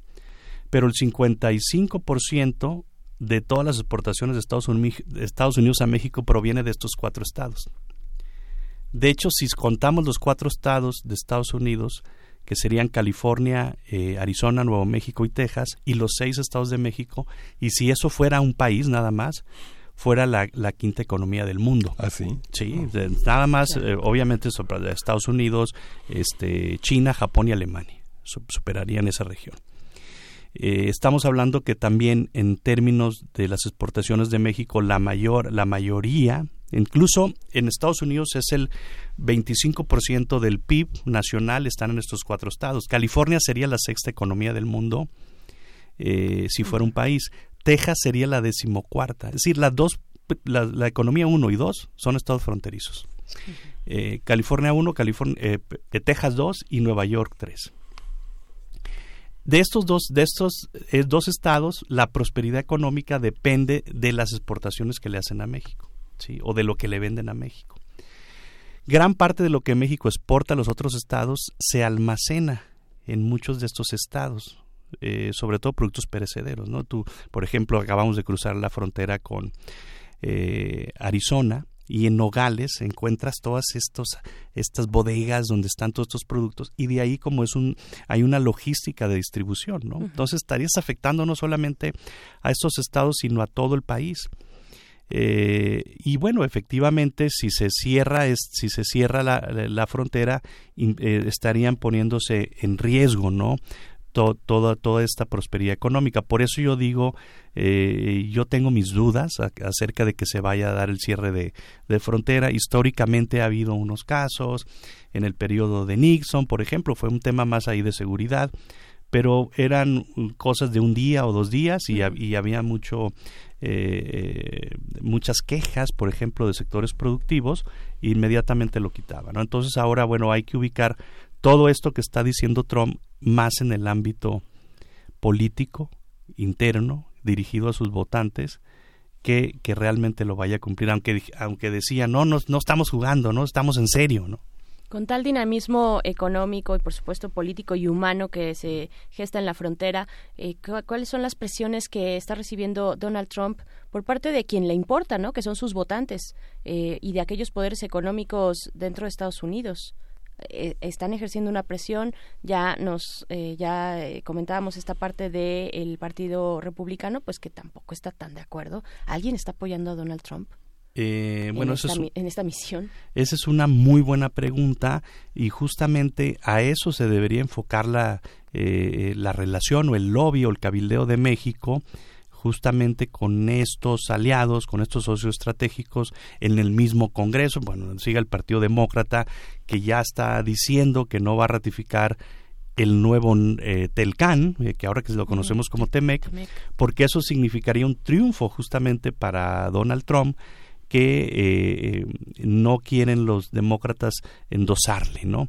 ya están pidiendo que haya una reforma laboral, en México eh, y yo también tengo eh, mis dudas, bueno, vamos a ver justamente, pero el Partido Demócrata tiene la mayoría en la Cámara Baja y eso podría eh, impedir o podría complicar la, la, la aprobación del, del TEMEC, justamente para ponerle piedritas en el camino a Donald Trump, en el camino a su reelección, y, y, no endosarle justamente este triunfo político como él lo está tratando de vender. Eso es por una parte, ¿no? Por otra parte serían los gobernadores, esos gobernadores de estos estados, ¿no? El gobernador de Arizona, de California, eh, de Texas, que bueno, hay que decir que algunos estados, por ejemplo, de California son eh, un estado demócrata, ¿no? Pero por ejemplo el estado de Texas es republicano, igual el, el de Arizona.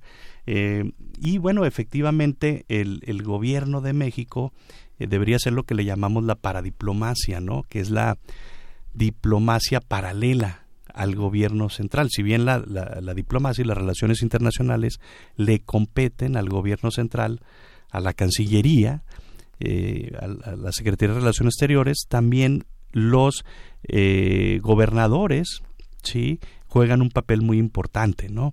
eso es por una parte, ¿no? Gobiernos subnacionales, ¿no?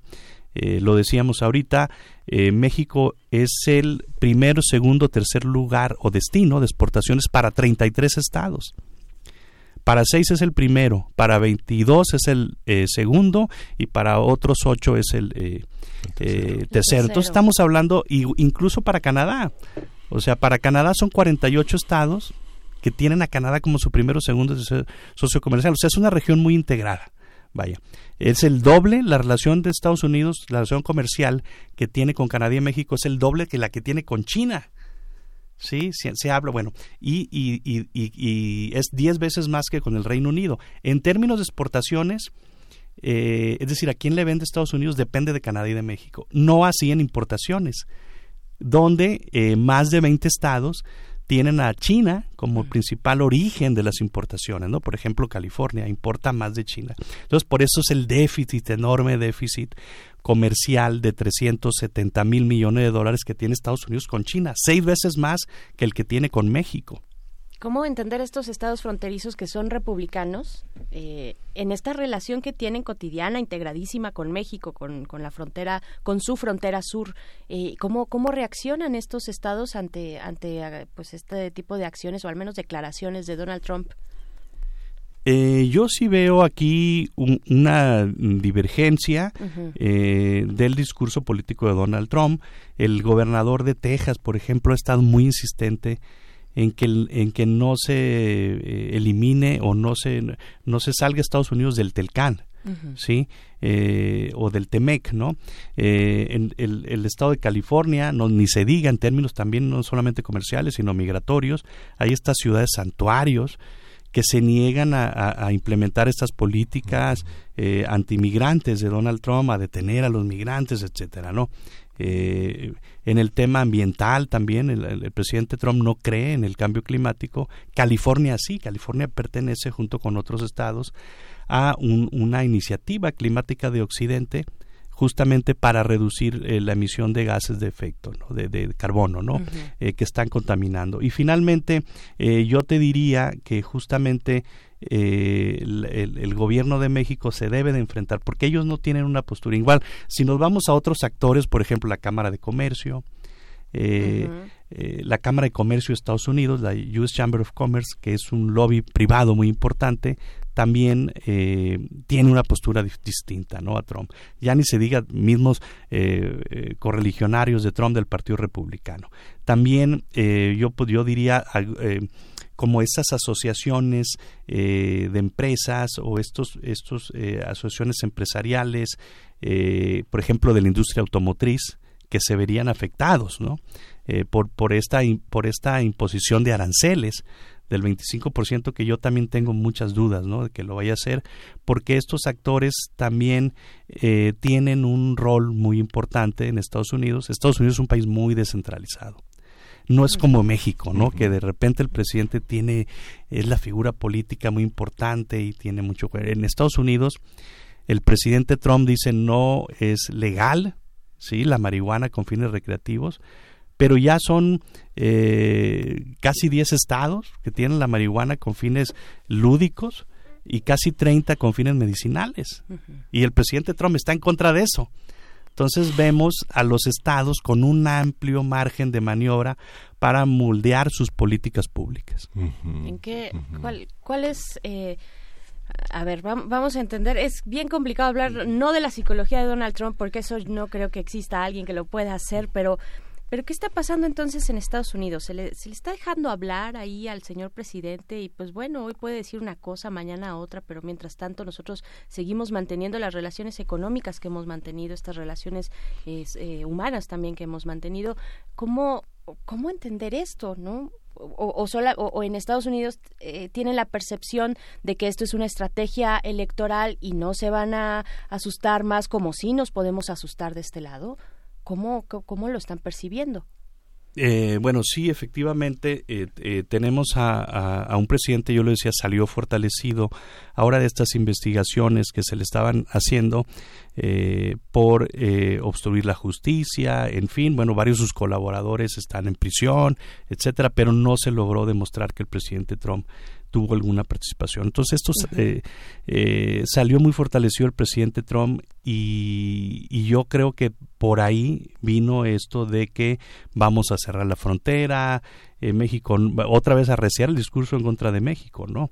y bueno, finalmente se entiende que el presidente Trump no es un político tradicional, ya lo hemos comentado en otros programas, era un empresario muy exitoso, luego fue personaje de televisión, de, los reality shows. Eh, entonces es un personaje que juega mucho con, eh, con los medios, ¿no? Con los medios masivos, se crea esta imagen, eh, los votantes, digamos, la base electoral, el vacío electoral de Donald Trump es el americano, eh, que no está muy eh, educado, muy calificado, el americano pobre que trabaja en las fábricas, entonces gente que ve televisión, por ejemplo, que no se informa en periódicos y que es el 40%, ¿no? Que de acuerdo a las encuestas está fluyendo, luego sube al, al 45, luego baja al 37, 30, pero ahí anda alrededor del 40, ¿no? Y eso probablemente le puede dar para eh, ganar la, la, elección. ese 40%, porque Estados Unidos tiene un sistema eh, electoral donde no eh, gana el que tiene mayor número de votos, ¿no? Sino están distribuidos en estados. Es que genera un ambiente de opinión pública, pero en realidad eh, los efectos legales ocurren en menos del 20% de sus twitters y sus intenciones, ¿no? Digamos, es como el caso de un bebé que se encapricha, llora, llama a mamá y mamá va cuando tiene tiempo y este en realidad descubre cuando tiene hambre y le da de comer. No sé, es una parte como una como un estado infantil de, que es parte de la cultura mediática de los Estados Unidos. La postura en ese sentido del gobierno mexicano ha sido prudente. Ha sido la, la vez este Roberto eh, importante en términos de, las, de la cooperación con Estados Unidos, cómo ha sido la postura que le reclaman al presidente de la República de que se faje mal los pantalones y, se, y le reclame a Donald Trump o lo enfrente. Esta postura de prudencia es, eh, es lo que se debe de hacer. Eh, bueno, yo creo que es una muy, muy buena pregunta. Eh, justamente el, en la administración anterior era muy criticado el presidente Peña Nieto por no demostrarle. Yo creo que, por ejemplo, eh, por una parte, eh, pues está bien, eh, digamos ya cómo lidiar con el presidente Trump. yo me acuerdo del presidente de, este, de, otros países, ¿no? Incluso el primer ministro Trudeau tenía una muy buena relación con él, que luego se complicó. es un personaje difícil, ¿no? el presidente francés Macron también lo supo tratar muy bien, lo, lo invitó justamente a una visita oficial, este, el se, hicieron muy amigos y yo me acuerdo que hubo un, un, desencuentro justamente cuando Trump se retira del pacto nuclear con Irán. Y Francia, antes de que se retirara, Francia le pidió que no se retirara. Entonces ahí terminó la luna de miel, ¿no? Pero e, era una persona que le daba palmaditas a Donald Trump, le decía, tú tienes la razón en todo esto. Entonces fue una muy buena relación que se dio pero al final, eh, entonces, ¿qué conviene? ¿Tratar bien a Trump? Pues eh, no, entonces conviene pelearse con él, bueno, pues eh, tampoco. entonces, platicaba yo con unos canadienses de manera informal el año pasado y me decían, bueno, bueno, bueno, hay que dejar a este señor ahí que diga sus cosas y nosotros negociamos en otros niveles los acuerdos que realmente importan a Canadá, ¿no? Y este señor es no, no engancharnos ¿no? con su discurso de confrontación. ¿sí? Se ha aprendido de, de, eso, ¿no? Porque en un primer momento, bueno, hace dos años a todo el mundo agarró por sorpresa este este tipo de comportamiento de dar tumbos de un lado a otro y de hacer declaraciones escandalosas, incluso a través de Twitter, algunas muy peligrosas, ¿no? Eh, o muy serias se ha aprendido en, entonces en, en, este en esto que nos comentas eh, bueno unos compañeros canadienses dicen no pues pues sí ahí está y un día puede decir esto y al otro día el otro y pues tampoco podemos eh, estar atendiendo de manera al pie de la letra no lo que dice el presidente sí bueno efectivamente sobre todo en el proceso de negociación del Telcan que decía que el TLC no sirve. Entonces dijeron los canadienses nosotros vamos a negociar sí a este nivel y no vamos a hacer caso a lo que dice el presidente Trump. Bueno, pero finalmente es el presidente y en un momento dado puede tomar una decisión. Los libros que se han escrito sobre, sobre el presidente Trump de cómo este, sus colaboradores pues este tienen muchos problemas no porque él realmente no eh, no está experimentado en muchos temas no conoce es un personaje más eh, mediático y realmente muchas cosas se toman muchas decisiones se toman en otro nivel. Ahora yo siento la, respuesta que dio el canciller Ebrard hace una semana donde dijo que em, Estados Unidos no tiene otro aliado otro amigo mejor que México. Yo creo que esa fue una muy buena respuesta. El presidente López Obrador no le contestó le contestó otro nivel. Ebrard yo creo que fue una muy buena respuesta y no es con amenazas cómo eh, se toman las decisiones de política exterior, que le dijo eh, Canciller Ebrard. Ahora, eh, eh, volviendo a este tema de la paradiplomacia, me llama mucho la atención cómo han formulado la relación con Estados Unidos en los primeros meses de este nuevo gobierno.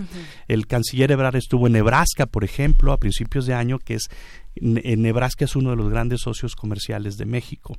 la, embajadora de México en Estados Unidos, Marta Bárcenas, estuvo en Arizona hace un par de semanas. El mismo canciller Ebrard estuvo en Los Ángeles con el alcalde de Los Ángeles firmando un convenio. Eh, Jesús Seade, que es subsecretario de Relaciones Exteriores, tuvo una reunión con la Asociación Nacional de Gobernadores. Entonces, como que se está atendiendo este otro tipo de actores subnacionales, no, no del gobierno central, y eso yo creo que es una muy buena estrategia, porque al mismo tiempo estos gobernadores van a presionar o estos sectores van a presionar a través del Congreso eh, para eh, hacer una para contrarrestar digamos este eh, las políticas negativas del presidente Trump hacia México no pues bueno, estamos a punto ya de despedir esta conversación que te agradecemos muchísimo, doctor Roberto Cepeda Martínez, investigador del Centro de Investigaciones sobre América del Norte. Pues, ¿qué esperar en estos meses? ¿Qué esperar en este ultimátum? O sea, también es un niño berrinchudo que en algún momento puede dar manotazo y, picar el botón, ¿no? Eh, oprimir el botón rojo, porque tiene ese poder, esa facultad. ¿Qué esperar en estos meses? Eh, de aquí a un año, el, ultimátum que nos dio. Yo creo que si para agosto no se aprueba el, el, o no se ratifica el TEMEC en el Congreso de Estados Unidos, se va a complicar la cosa. Se va a complicar porque eso significa que el Partido Demócrata eh, tiene ya una más una agenda política eh, y está priorizando eso que es salvar la relación comercial con México. Y eso sí va, a ser muy difícil para México. Yo creo que ahorita el cabildeo se está haciendo justamente para que se apruebe el TEMEC. Digo, el TEMEC tampoco ha sido la panacea para México. Pues la mitad de la población eh, vive en la pobreza prácticamente, en un empleo, un sector informal muy amplio, más del 50%. Eh, hay una desigualdad, pero bueno, si ahorita nos salimos del tratado o México sale de eso, estaríamos, estaría una, una, al menos 3, 4, 5 millones de empleos en riesgo. Eh, entonces lo que conviene a México es justamente permanecer en esta relación, pero poco a poco diversificar nuestra relación con otros países menos dependientes. Y si yo creo que si para agosto no se ratifica el TEMEC, Trump sí puede poner, incluso salirse del, del eh, denunciar el tratado para presionar al Partido Demócrata eh, para que apruebe el, nuevo el nuevo TEMEC y si no, sí cumplir con esta amenaza del 25%. Ya depende más de dinámicas políticas internas de Estados Unidos, ¿no? Sí, y es que la reforma laboral, la reforma energética, todo está implicado en este tratado. muchas de las apuestas del nuevo gobierno tienen que ver con esa relación fluida con Estados Unidos. Exacto, y ya, ya dijo la subsecretaria de Economía, Luz María La Mora, que iba a, aplicar aranceles a finales de abril si Estados Unidos no eliminaba eh, los, eh, eh, los aranceles al acero y aluminio mexicanos que se impusieron el año pasado. Entonces, también es una medida de presión. Nancy Pelosi, la, de la Cámara de Representantes del Partido Demócrata en Estados Unidos, ha dicho que si México no aprueba e implementa una nueva reforma laboral, eh, pues entonces tampoco se va a ratificar el TEMEC. Entonces, eh, a eso me refería. Amanecimos con esta noticia de que ya está el dictamen, de que ya está el dictamen en la Cámara de Diputados y que eh, Mario Delgado dice la próxima semana se va a aprobar. Eso fue lo que dijo. Pues bueno, seguiremos esta conversación. Muchísimas gracias, doctor Roberto Cepeda Martínez, eh, investigador del Centro de Investigaciones sobre América del Norte de esta universidad. Gracias. Gracias a ustedes. Sin ti no soy nada, así se llama la canción que comparten Placebo y David Bowie y es para Abimael Hernández.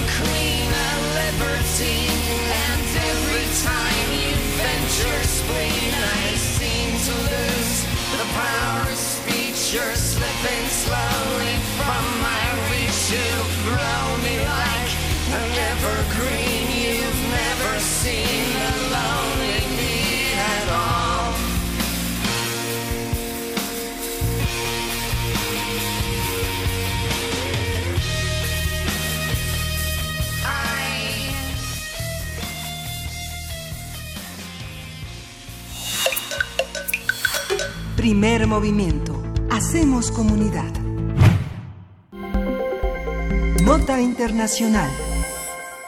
El pasado miércoles comenzó un proceso judicial contra Najib Razak, ex primer ministro de Malasia, a quien se le acusa del desvío de miles de millones de dólares de un fondo creado en 2009 para atraer inversión extranjera y crear un distrito financiero en Kuala Lumpur. Al llegar al tribunal, Razak, de 65 años, se declaró inocente de los cargos que enfrenta por corrupción y lavado de dinero. De acuerdo con una investigación periodística, el exministro se apropió de alrededor de 567 millones de euros durante esa operación de desvío y lavado de dinero. Las autoridades de Estados Unidos, Suiza y Singapur también realizan investigaciones sobre este caso. De acuerdo con el Departamento de Justicia de Estados Unidos, el dinero desviado asciende a 4.500 millones de dólares, nada más, poquito. Haremos un análisis de lo sucedido con el ex primer ministro de Malasia, que, qué implica para el país y cómo se construyó la denuncia de este caso. Interesante ver cómo se rastrea eh, los casos de corrupción eh, de, de aquel lado del mundo. Nos acompaña el doctor Adolfo Laborde, analista internacional y profesor investigador de la Facultad de Economía y Negocios de la Universidad de Anáhuac. Bienvenido, doctor Laborde. Buenos días. Saludamos acá en cabina eh, Miguel Ángel Quemain y Berenice Camacho. Berenice, Miguel Ángel, muy buenos días. Para mí es un gusto estar con ustedes nuevamente. Buenos días, maestro. Buenos días, eh, doctor. Pues con, con, qué abrir este comentario sobre Malasia. ¿Qué está pasando en Malasia? ¿Cuál, es, cuál es el contexto? Es un eh, sí. es una latitud eh, lejana. No no tenemos de pronto tanta eh, información respecto a lo que ocurre de sí. manera cotidiana. Pero en un panorama general, ¿qué decir de Malasia? Bueno, primeramente eh, hablar de, de, de, este país que es considerado una de las eh, economías emergentes más importantes de, de Asia ha eh, logrado modernizarse ha logrado eh, mantener pues una convivencia entre el viejo régimen no su tradición postcolonial con una integración a, al, mundo económico a través de, la, de su incorporación a los procesos productivos en el sudeste asiático es un país que eh, ha hecho un trabajo impresionante. Yo, yo, he estado dos veces en Malasia, la primera vez estuve en el 2003 y la segunda hace un par de años y el avance es eh, muy grande. Eh, sin embargo, también hay que reconocer que, es un país que, después de su independencia de, de, Reino Unido en 1957, pues ha tenido que sortear eh, una cantidad de, de pues de, elementos. Uno, uno de ellos es cómo mantener una eh, democracia que, que, para los ojos de muchos no, no existe Ajá. porque eh, había un partido mayoritario no el, el partido eh, que se llamaba Organización de Malayos Unidos el famoso UNO que era pues la figura del partido único que gobernó muchos años y que tuvo pues figuras de primer orden y eh, hay un rompimiento, una fractura de las alianzas políticas en, el, en las elecciones del 2018, donde aparece una nueva eh, eh, pues composición, una alianza, y ahorita voy a explicar el tema de las alianzas, que un pacto entre, entre dos eh, operadores políticos que antes eran enemigos y que eso les dio la victoria. El pacto por la esperanza, ¿no? Que, que les da eh, nada más y nada menos 113 escaños de 222 y, y una participación del 47.9%. ¿Quiénes son los que están formando este pacto? Uh -huh. Pues son precisamente los enemigos de, de Razak. El señor Razak eh, gobernó eh, por algunos años, 2009-2018, y eso lógicamente pues eh, trajo consigo pues un ajuste de, de las élites políticas eh, en Malasia que eh, en, en algún momento con, con este proceso de corrupción que, que es muy penado en algunos países de, esa región, pues eh, se vengan y lo meten a la o lo van a meter a la cárcel, lo encarcelan y está eh, eh, eh, en un proceso judicial en donde se le acusa en este momento de siete cargos de 42 posibles. Entonces, eh, hay que entenderlo en esa dimensión también. Hay, independientemente del proceso eh, de corrupción eh, que se le sigue por el desvío, ¿no? Hay una nota en el país en donde habla de que recientemente se le, se le, se le eh, identificó un pago de una tarjeta en Honolulu eh, eh, de ciento treinta y tantos mil eh, dólares, ¿no? Esa es una pequeña muestra, bueno, y después también su, su incursión en, en el- la industria del cine, ¿no? Que habla también que eh, financió eh, una película en Hollywood, esta famosa película El, el Lobo de, de Wall Street, etcétera. Entonces sí hay muchos escándalos, pero esos escándalos también eh, los tenemos que eh, concatenar con el proceso de las alianzas políticas que se han formado en ese país en los últimos años. Claro.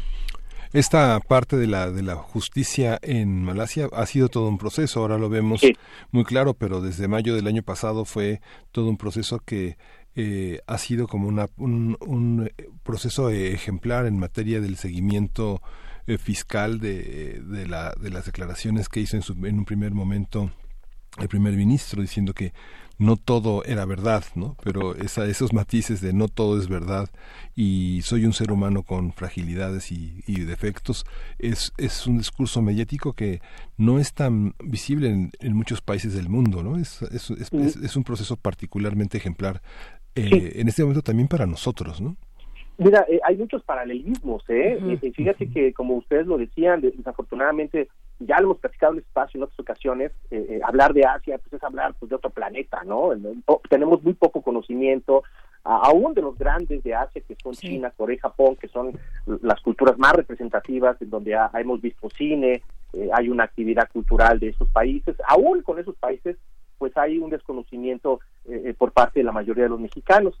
Imagínense ustedes Malasia, ¿no? Que es un país que, que tiene otra lógica, ¿no? La relación de Malasia con Singapur, que también da para otro programa. Entonces, esos países tienen sus particularidades, a- eh, emergieron de un proceso colonial muy interesante, ¿no? Y eh, ha logrado integrarse en esta lógica productiva de lo que en su momento Japón denominó eh, eh, la, la- la estrategia de los gansos salvajes. No sé si, si me permiten explicar qué fue Sí, eso. sí, por favor. Japón, Japón, eh, eh, eh, en algunos años eh, posteriores a la Segunda Guerra para poder eh, eh, eh, eh, de alguna manera eh, pues enmendar sus eh, errores ¿no? del colonialismo en todo el sudeste asiático y en Asia en general, utilizó un programa de ayuda que fue la, asistencia oficial para el desarrollo, la famosa ODA. Entonces esos programas tenían una doble connotación. La primera estrategia era tratar pues de, borrar la- el pasado colonial eh, en países donde pues se, se habían pasado, ¿no? Filipinas uno de ellos, Malasia otro, que Malasia de hecho eh, tuvo muy buena relación con el régimen colonial japonés.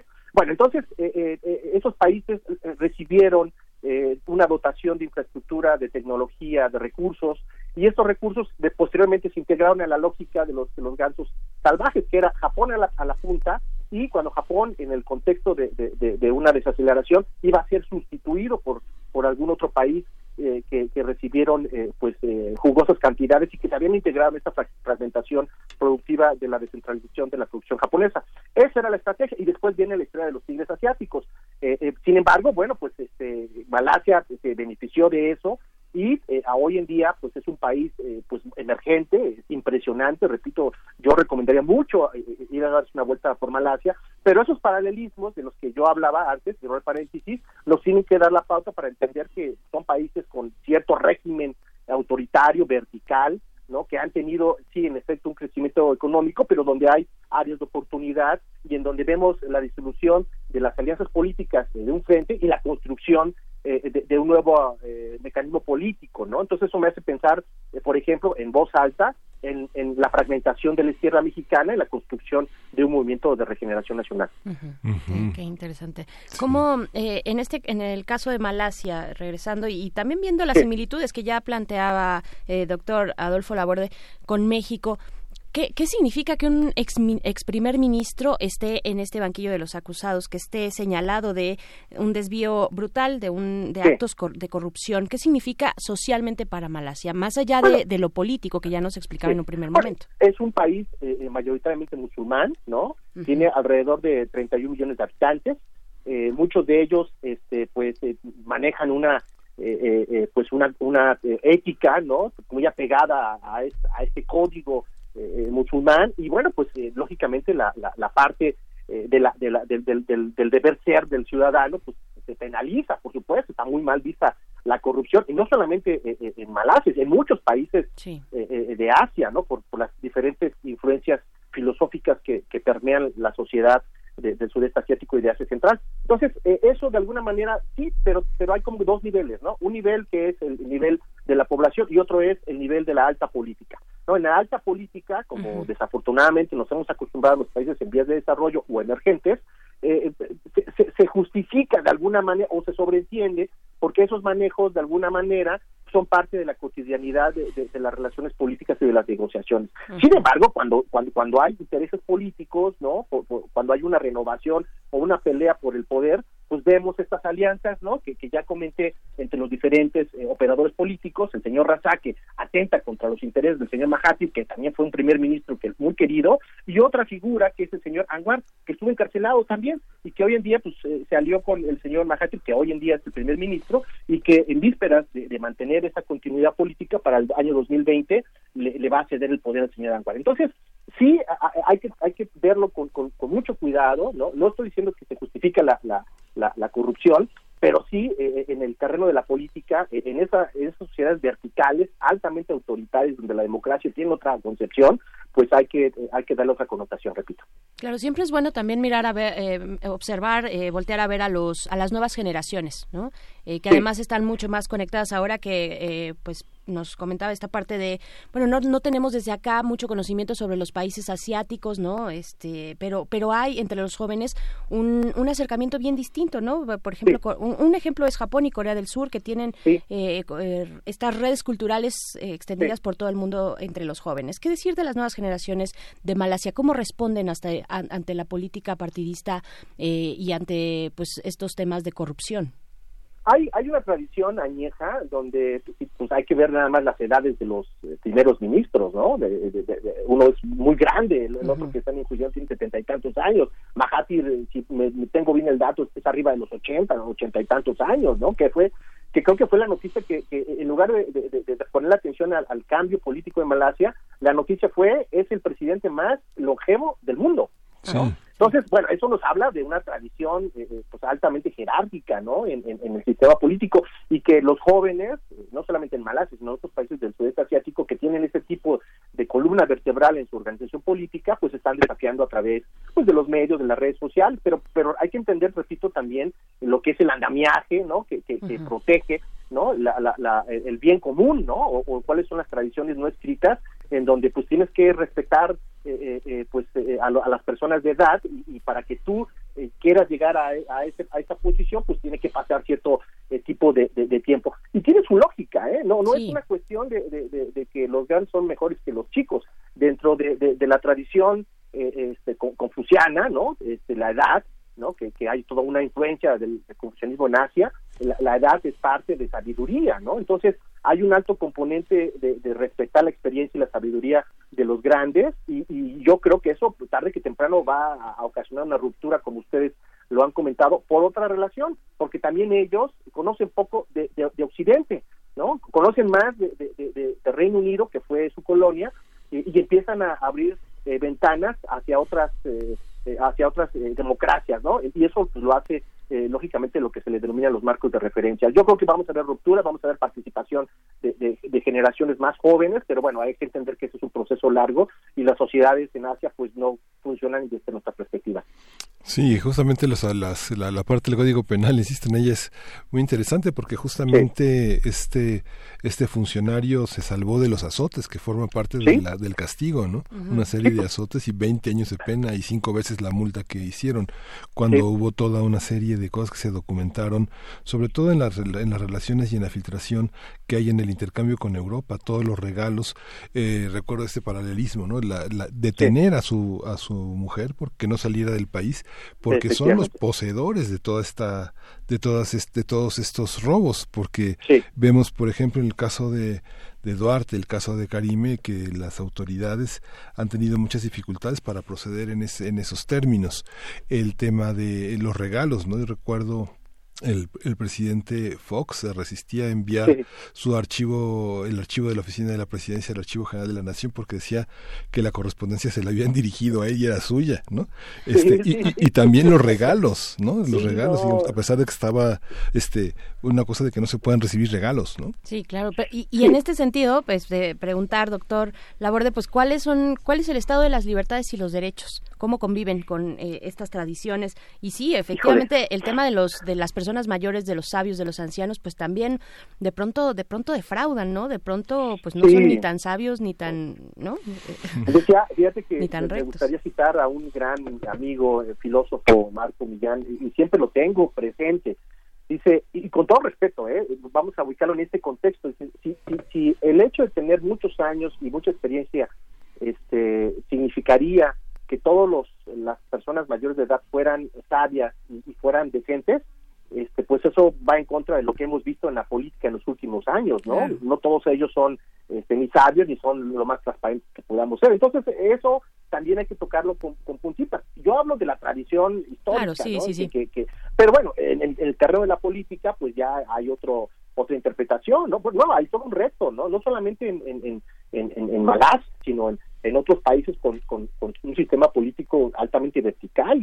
Podríamos hablar del caso de los chinos, ¿no? Que funciona bien interesante. Podríamos hablar también de la participación de los jóvenes en la destitución de la presidenta Park en Corea, ¿no? Uh -huh. Podemos hablar un poco también de la continuidad de, de, de AVE en Japón a través de, de, de una eh, escasa participación de la sociedad, ¿no? Entonces eh, hay que darle sus, sus lecturas y eso, pues, eh, repito, lo, hay que entenderlo en el proceso histórico, cultural de cada país, sin necesidad de entrar en un choque, ¿no?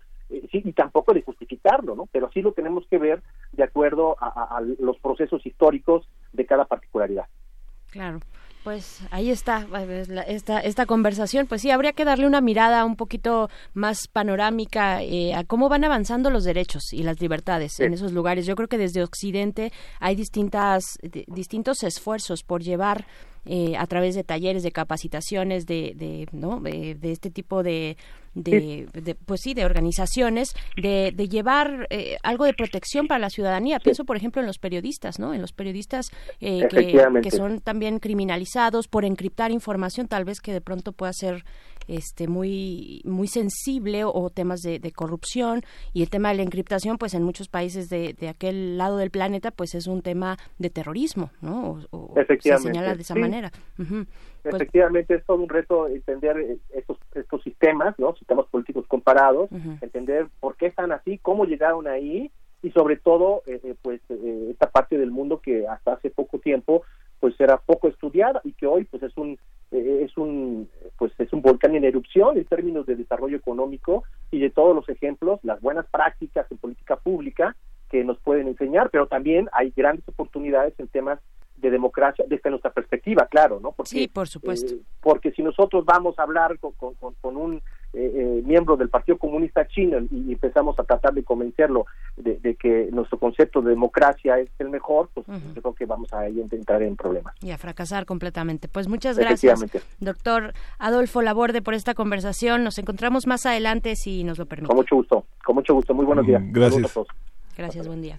Pues ya nos vamos a la prácticamente a la tercera hora del primer movimiento. Recuerden, vamos a escuchar la poesía necesaria en la voz de Berenice Camacho y vamos a tener estos 40 años de Warriors, de las tribus urbanas que confluyen en esta red de poderes y de exclusiones y de afirmaciones de identidades polémicas, complejas, que van de la periferia al centro y del centro a la periferia. Quédese en primer movimiento, nos vemos en un momento. Síguenos en redes sociales. Encuéntranos en Facebook como Primer Movimiento y en Twitter como arroba PMovimiento. Hagamos comunidad.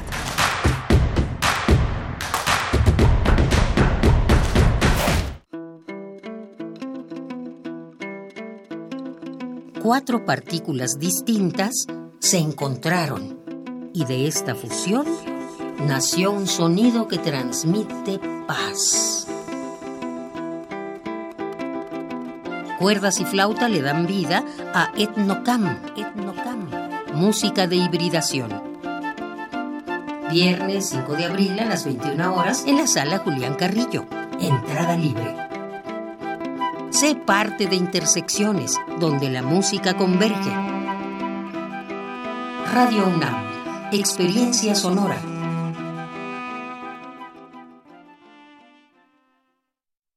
Este es un momento de alegría para todos, porque iniciaremos un cambio verdadero por la vía pacífica. Es un momento histórico para el pueblo de México. Los gobernantes electos de Morena estarán a la altura y serán ejemplo de honestidad, austeridad y eficiencia. Los legisladores y funcionarios estarán al servicio de la nación. Morena gobernará para todos. Gracias por tu voto. Juntos haremos historia. Morena, la esperanza de México. Prevenir un incendio forestal es más fácil que combatirlo. Está en nuestras manos. En bosques y selvas, no arrojes colillas de cigarro ni basura. El fuego puede iniciarse con el efecto lupa que provocan los desechos en vidrio y el sol. Si detectas un incendio forestal, llama al 911 o al 01800 4623 6346. Sistema Nacional de Protección Civil. Secretaría de Seguridad y Protección Ciudadana. Creemos en un mundo donde se escucha toda la música. Toda la música. Donde el conocimiento esté abierto al mundo. Donde se ame de todas las formas. Ese mundo es posible y vamos a pelear por él. Resistencia modulada. De lunes a viernes, de las 20 a las 23 horas, por el 96.1 de FM. Radio UNAM. Experiencia sonora.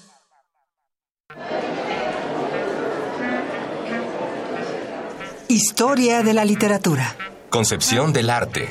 Idealismo revolucionario. Amores fugitivos. Conferencias magistrales. Creadores escénicos. Descontentos sociales. Clases inolvidables. En más de 100 años. ¿Cuántos recuerdos no han circulado por los pasillos de la Facultad de Filosofía y Letras? Eureka. Un programa con Filo, Sofía y Letras. Escúchalo todos los lunes a las 16 horas por el 96.1 de FM. Radio UNAM. Experiencia sonora. Encuentra la música de primer movimiento día a día en el Spotify de Radio UNAM y agréganos a tus favoritos.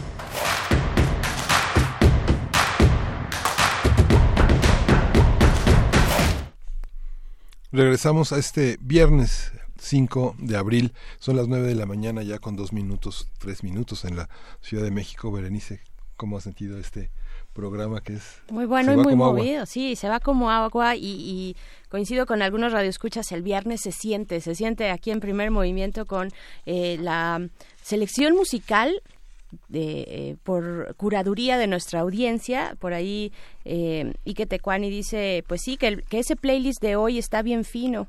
Pues sí, sí, creo que coincido contigo, Ike Tecuani, el Zarco, gracias por, por escucharnos. Y pues bueno, tendremos todavía mucho más eh, en la siguiente hora. En la siguiente hora toca poesía, poesía necesaria y después nos vamos con nuestra mesa, el Cineclub. Esta película que, híjole, vayan preparando las palomitas, eh, los GIFs de palomitas y mándenlos, compártanlos, compartan sus opiniones. Yo creo que muchos de los que nos escuchan eh, tienen alguna historia o alguna opinión sobre esta película The Warriors del, del director Walter Hill. Estaremos platicando más adelante largo y tendido de, de esta película, de las películas de culto de las pandillas, de estos referentes, bueno, este se puede colar por ahí hasta eh, este video de Bad de Michael Jackson, ¿no? Este, yo creo que hay una estética de los 80 ahí bien interesante y bueno, esta se, estrena en 1979, ¿no? En esos albores de los 80, finales de los 70 y pues bueno, ahí están estos también los comentarios que nos hacen a través de redes sociales y que agradecemos mucho. Eh, Celia Logia, José Luis Ortega Torres, R. Guillermo, también te mandamos un saludo, siempre está muy, muy presente eh, con todos sus comentarios respecto a pues el tema anterior, el tema de Malasia y también el tema de Estados Unidos y la frontera en México. Y pues gracias, Huehuetlacatl también, eh, te mandamos un, un saludo y sé que le gustó el radioteatro. Pues muchas gracias, muchas gracias y pues vamos. ¿Con qué, ¿con qué seguimos? A la poesía, ya directo. Ok, me toca también. Vamos. Primer movimiento. Hacemos comunidad. Es hora de Poesía Necesaria. Siguiendo con la línea de nuevas letras que he traído a estos micrófonos durante esta semana como propuesta para ustedes, para oídos prestos y listos, pues tenemos la participación ahora en esta ocasión de Camila Kraus, quien es una poeta eh, cocinera también, ensayista, maestra de yoga, cronista, caminante y traductora, viajera. Además, nacida en 1976 en Veracruz, estudió la licenciatura en Letras Hispánicas en la Universidad Veracruzana y ha sido becaria del Instituto Veracruzano para la Cultura en el área de creadores con trayectoria. Y pues bueno, vamos a leer algo que se desprende de En las púas de un teclado, en las púas de un teclado, eh, que es un libro, el más reciente de, de Camila Kraus, es del 2018 precisamente, publicado en 2018 por la editorial Lacanti y Mantarraya Ediciones, es una coedición.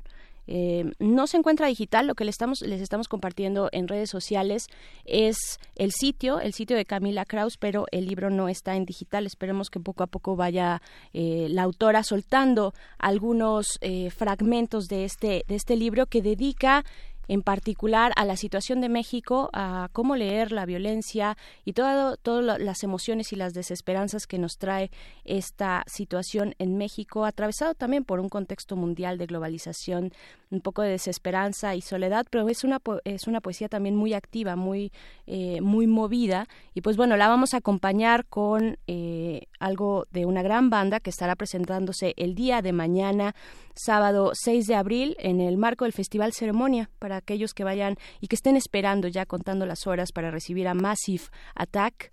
Eh, la canción que vamos a escuchar después de este de este poema de Camila Kraus, un poema titulado Mi ciudad es el continente. Pues después de eso escucharemos Psyche de Massive Attack y esto es de Camila Kraus. Un ibuprofeno entre las sienes, entre figuraciones, entre lenguas, entre violencias, el castellano, entre más panamericano, más sinuoso, vocal, contaminante, entre suelos, entre comillados, entre dientes, entre tenedores, entre mantas, entre municiones, trampas, donde los habitantes son grietas, Bienvenidos a, X parte, Ciudad X, extraterritorial, involuntaria, insurrección de las calles sin banqueta, agolpada y periférica. Ciudad Hoyo, bronca. La peor de sus épocas podría ser la mejor de sus épocas. Reza la nana, la viuda, corrompida, endeudada. Tus setecientos años son un pastel de baches con casquillos. Leyendas de jazmín y periodistas, vecinal, aromática y de paso ahora la ciudad de la letra. Ruinas de la desaparición forzada, al suelo, su provinciana de Siria, Mendrópolis, plaza, ruta, cártel, retén o picadero. Mi ciudad es el continente y este barrial, América. El códice, el último, el último memoria de huerfanitos, ciudadano por ciudadano en la sección amarilla, el viejo testamento de Latinoamérica. Ciudad, tu monotonía criminal es insobornable, como tus campos de concentración y tus minas, tus escuadrones, tus antenas, tus agentes, locatario, métase, no salga, que no le, que no le han dicho, esta es otra ciudad, con el nombre Viudas Preñadas, con el nombre Viudas Preñadas.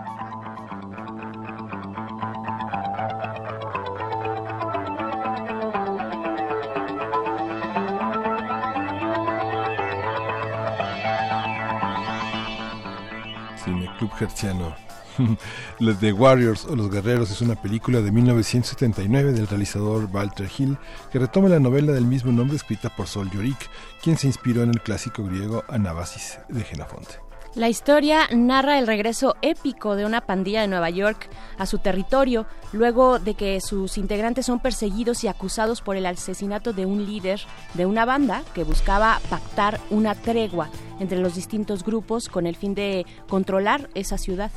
Aunque la película fue acusada en su momento de incitar actos delictivos, hoy se le considera un clásico del cine de acción y de la contracultura juvenil. A 40 años de su estreno, los guerreros también han generado toda una serie de productos como videojuegos, cómics o hasta figuritas de plástico. En México fue estrenada en 1980, cuando el movimiento de los chavos banda se hacía más visible con grupos como Los Panchitos. Algunos estudios han documentado que muchas pandillas en esa década adoptaron el nombre de los guerreros o The Warriors. Vamos a conversar sobre esta película, qué implicó para su momento, qué sigue vigente para la discusión sobre este color de piel, situación social, racial en los Estados Unidos. Y está con nosotros José Luis Ortega, fundador y editor de la revista Cinefagia, crítico e investigador especializado en cine y bueno, la, la, voz autorizada en este espacio para analizar estas películas. ¿Cómo estás? ¿Qué tal? Muy contento, muy buenos días, un gusto estar aquí como siempre, en vivo más. Sí. En vivo más, es, es bien bonito venir aquí a la cabina y sobre todo para hablar eh, de películas que sí con el tiempo han ganado el estatus de, de, película de culto. Creo que al final una, una obra que se considera de culto lo es por las implicaciones más allá de la taquilla o más allá de los premios, más allá de lo que los productores o exhibidores digan, sino en cómo llega directamente a la memoria colectiva y de ahí no la borran. Y eso es lo que pasó con esta película de Warriors, que en su momento, como bien comentan, fue vilipendiada, fue acusada de incitar a la violencia. Fue criminalizada. Fue criminalizada, exactamente, diríamos. diríamos hoy en día. Y, eh, pero aún así permeó, por supuesto, en una generación de jóvenes en aquel momento, que con el paso del tiempo...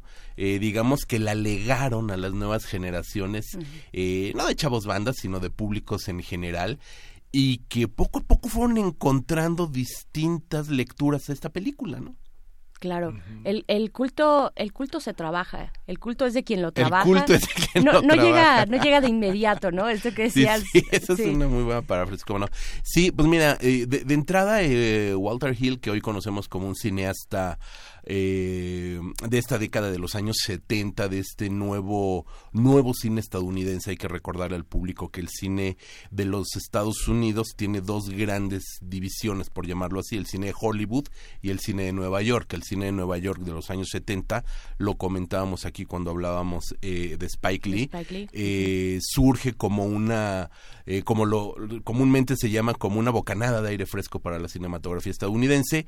Y digamos que junto a personalidades como Francis Ford Coppola, como el primer este eh, Steven Spielberg, como todas estas figuras, eh, Sam Peckinpah que encuentra también una salida por ahí muy interesante, aunque él era de una generación anterior que encadena estos movimientos, eh, surge Walter Hill. Walter Hill tiene un modo de, de tratar la violencia que sí lo empata con Sam Peckinpah, eh, Sam Peckinpah sabemos que fue un cineasta también maldito del cine estadounidense que sentía un especial afecto por el western. Mm. Y Walter Hill también tiene un principal afecto por el western. John Ford es una de sus grandes, eh, llamémosle, referencias cinematográficas. Y de allí que veamos esta película de Warriors en algunos momentos como un western. Eh, si bien está basada en un clásico griego de Genofonte que nos habla justamente de un periplo, lo que se maneja mucho en literatura griega, el periplo del héroe que tiene que atravesar eh, grandes eh, vastedades, grandes territorios.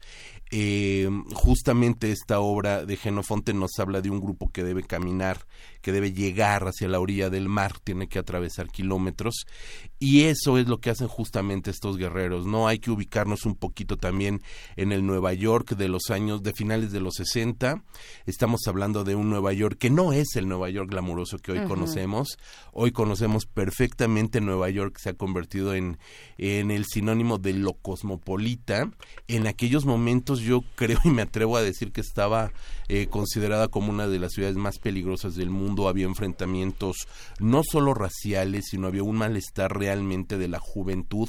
Estamos hablando eh, eh, un momento muy importante posterior a toda esta efervescencia juvenil mundial del 68 que no se da tanto en los Estados Unidos, esto fue un movimiento más en Europa, no digamos en México, pero que de alguna manera está marcado por los procesos bélicos de Vietnam.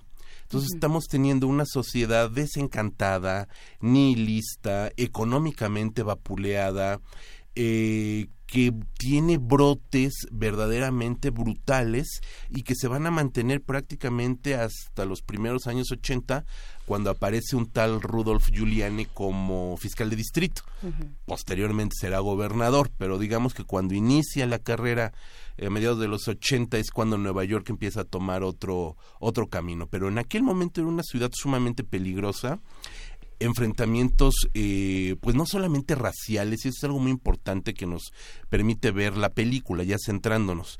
Sí nos habla, por supuesto, de un enfrentamiento, pero de un enfrentamiento eh, generacional. Si ponemos atención, vemos cómo eh, la película arranca cuando todas las pandillas de Nueva York reciben el llamado de un llamémosle pseudo líder eh, que quiere tomar el poder de la ciudad de Nueva York a partir de fusionar todas las pequeñas bandas, todos los clanes, eh, en un gran movimiento delincuencial, ese era, ese era el tema de la película, y erigirse como un pues como un rey apócrifo, ¿no? Entonces, a partir de eso se juntan nueve eh, emisarios de cada una de las bandas de Nueva York eh, para escuchar la arenga de este, de este hombre, que al final es asesinado y de lo cual se culpa a los guerreros. No vamos a decir más de la sinopsis. Entonces comienza esta persecución donde los guerreros tienen que huir desde el Bronx hasta Coney Island, prácticamente atravesar desde la salida de Cuernavaca hasta la salida a Pachuca, ¿no? digámoslo, digámoslo así. Y por supuesto el resto de las bandas eh, motivadas por allí por, por un ánimo de venganza y un poquito también ver cómo estas manifestaciones sociales, y, ese es uno de los puntos críticos de la película, eh, realmente siguen un movimiento sin saber por qué, ni a quién, ni de qué se trata. Entonces eso también es muy importante porque nos habla de cómo eh, un mensaje mal direccionado se convierte en un motivo de histeria colectiva y realmente el resto de la manada, por llamarlo así, o de la masa, o del pueblo, de la gente, siguen un mensaje sin saber realmente qué es lo que pasa, ¿no? Es un poco, y perdonando la comparación, como el primer perro es el único que sabe por qué ladra, el resto ladra. Entonces, eso también es un mensaje muy interesante que tiene la película que nos habla de cómo realmente se puede tergiversar muy fácilmente la verdad o los hechos, ¿no? Un hecho que sucede y que tiene muchos puntos de vista, pero que se toma siempre uno como una verdad real y que a partir de eso se suscitan eh, distintas eh, represalias o consecuencias sin llegar justamente a- al fondo, ¿no? Eso es algo muy importante. Sí, Por cómo, el otro cómo lado, se ajá. manejan las masas, ¿no? Que hay teoría sociológica al respecto. Sí, por ¿no? supuesto. Esto que decías de el perro, el primer perro que ladra es el único que se, ¿no? Esto que, esta ajá, referencia que hacías, ¿no? Pues sí, hay, eh, hay un el anonimato en la masa también te, te impulsa, digamos, te da este valor, ¿no? Ya que todos Sí, estamos sí, aquí, sí. pues órale, ya no hay responsabilidad individual Sí, sí, de lo que sí, pueda el pasar, ¿no? anonimato es este el, el anonimato o el envalentonarse con el anonimato como escudo y espada, pues una de las acciones más irresponsables que pueden este eh, sucederse, ¿no? Entonces, creo que estamos en un momento también en este momento de los 2000 donde distintos factores, distintas circunstancias le permiten a la gente escudarse en el anonimato para hacer acusaciones. No vamos a entrar en mayores Sí, discusiones es ni en tema desviar de el tema de la película, pero ahí estaba ya puesto, ¿no? sí, Entonces, eso nos habla que estos movimientos y estas eh, em- envalentonadas, si me permiten decir, eh, de tal o cual persona, y vamos desde, pues desde Donald Trump que se envalentona, digo, él no es una persona anónima, pero pues sí lo hace en la comodidad de, de su sillón y con un Twitter en la mano, ¿no? Sin ser anónimo, pues también es como envalentonarse un poco a la distancia, ¿no? Claro, o, o la, o la base de Donald Trump, que salió en algún Ajá, momento a perseguir a personas negras, ¿no? Exactamente. Y, y bueno, y ahora que tomas este, este punto, algo que no es Warriors, la película, es eh, racista. No es una película racista, se acusó mucho de eso, pero si hacemos una disección bien interesante, vamos a darnos cuenta que eh, la banda de los guerreros es una banda multicultural. Tenemos personajes que son evidentemente arios, pero tenemos también eh, negros de descendencia un poco medio africana, como es el, el líder, el Sí. líder propiamente de los Warriors que desaparece en esta muchedumbre eh, en el parque. Y después tenemos también personajes afroamericanos, eh, tenemos por allí también personajes que son medio afroamericanos, originales estadounidenses, tenemos también latinos, aunque no parece mucho, eh, el personaje de Rembrandt es un personaje latino, interpretado por un actor latino.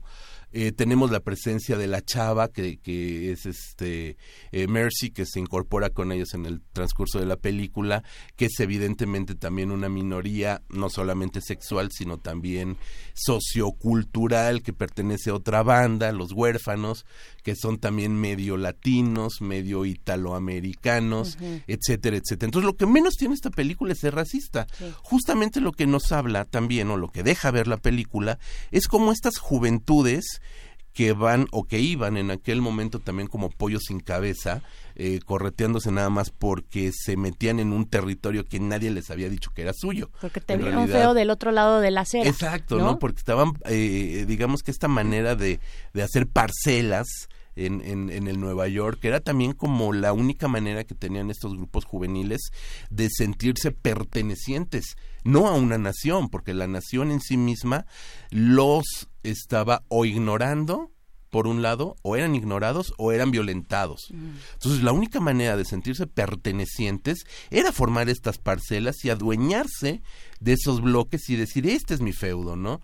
Entonces, de allí que, que viniera como toda esta serie también de, eh, de enfrentamientos entre pandillas cuando realmente no había motivo para ello. Y eso es algo de lo que este eh, líder de One and the Only, como le dicen en la película, el uno y el, el primero y el único, que es quien, quien tiene esta visión, eh, llamémosle populista también, de reunir a todos esos movimientos y unificarlos en una sola, en una sola fuerza, ¿no? De alguna manera, si bien en la película nos están comentando que se trata para formar una gran banda, delinquir, robar, apedrear a la policía, dice somos, son dos policías por cada nueve de nosotros, Hacen etcétera, unas etcétera. matemáticas y unos cálculos Hacen unos que cálculos dices, "Guau, precisos, ¿no? ¿no? Somos de haber- tantos y somos un montón. Ajá, más los que no están afiliados, Sí. pero que están inconformes. Sí, sí, o sea, realmente el hombre este tien- tiene una, una, una muy buena mentalidad. Y este, y, y en ese sentido lo que busca también es una unificación de un sector que está abandonado, olvidado, violentado, ¿no? Creo que eso también es un punto muy interesante que continúa, eso sí, continúa de alguna manera permeando todavía en los Estados Unidos, porque algo de lo que hizo también o de lo que provocó la política de Rodolfo Giuliani con su tolerancia cero, pues lo vimos perfectamente, ¿no? Fue también como violentar de una manera aún más fuerte, pero legalizada, a toda esta serie de, de- de bandas y de movimientos que poco a poco fueron disminuyendo y que poco a poco fueron apagándose, no tanto porque Nueva York se convirtiera en una tierra de bonanza, sino porque realmente se convirtió en una, en una en una reglamentación verdaderamente castrista, férrea, ¿no? sí. Férrea. Hay, hay, este, José Luis, hay una, hay una parte. ¿Qué tanto una película como esta eh, obedece como a una visualización de un fenómeno que se hace masivo por algunos puntos en común con grupos eh, sociales que eh, carecen de una identidad precisa, ¿no? Digamos que uno piensa en las imágenes de The Warriors eh, con esta aparente multiculturalidad. Lo que estamos viendo es la es la es, es la es la multiculturalidad o es otra cosa. Digamos que si uno piensa uno piensa en South Suite de Luis Valdés o, piensa en algunas otras películas Amor sin está- barreras. Amor sin barreras, donde está focalizada, digamos, las tribus urbanas, pero altamente focalizadas. Ujú. Érase una vez en América y todo lo, y todo lo que hizo Scorsese identificando a la comunidad latina, Spike Lee, es, es esta- toda esta parte es, que son claramente identificadas la negritud del Harlem, toda esta toda esta visión. Este, cómo cómo cómo funciona en esa en esa relación, cuál sería ese legado de lo masivo donde donde se un poco se neutraliza la visión particular de los focos rojos que hay sobre estas ciudades de costa a costa de Los Ángeles a Nueva York. Claro, y en algún momentito más, este, para que podamos seguir conversando contigo, José Luis Ortega, vamos a hacer en unos minutitos más una pausa, pero sí, este, bien interesante cómo, cómo son estos parámetros, qué, qué decir. Sí, es muy interesante porque sí, eh, ha habido películas, ya ahorita se mencionaban algunas, por ejemplo, Amor sin Barreras, que dentro de su contexto, que es una obra musical, etcétera, etcétera, pues enfrenta a latinos contrarios. O sea, ahí sí está sumamente sectorizado Sud Sud con eh, el problema de los chicanos, que es la tercera nación y que son sumamente cerrados. Eh, son grupos que están, la, la comunidad, la propia comunidad italoamericana, como la presentó eh, pues Martin Scorsese o incluso Sí. un poco, un poco antes este otras películas sí son comunidades cerradas y nos están hablando de usos y costumbres también que ya están sumamente enraizadas en un contexto social Claro. y, y político, ¿no? Vam- Vamos a hacer una pequeña pausa. Estamos platicando de esta película de Warriors con José Luis Ortega, fundador y editor de la revista Cinefagia. Y esta pausa es para despedir a, nuestra- a nuestros amigos del 860 de AM, el alma mater del cuadrante. Se quedan ustedes con su programación habitual y nosotros seguimos aquí en el 96.1 de FM.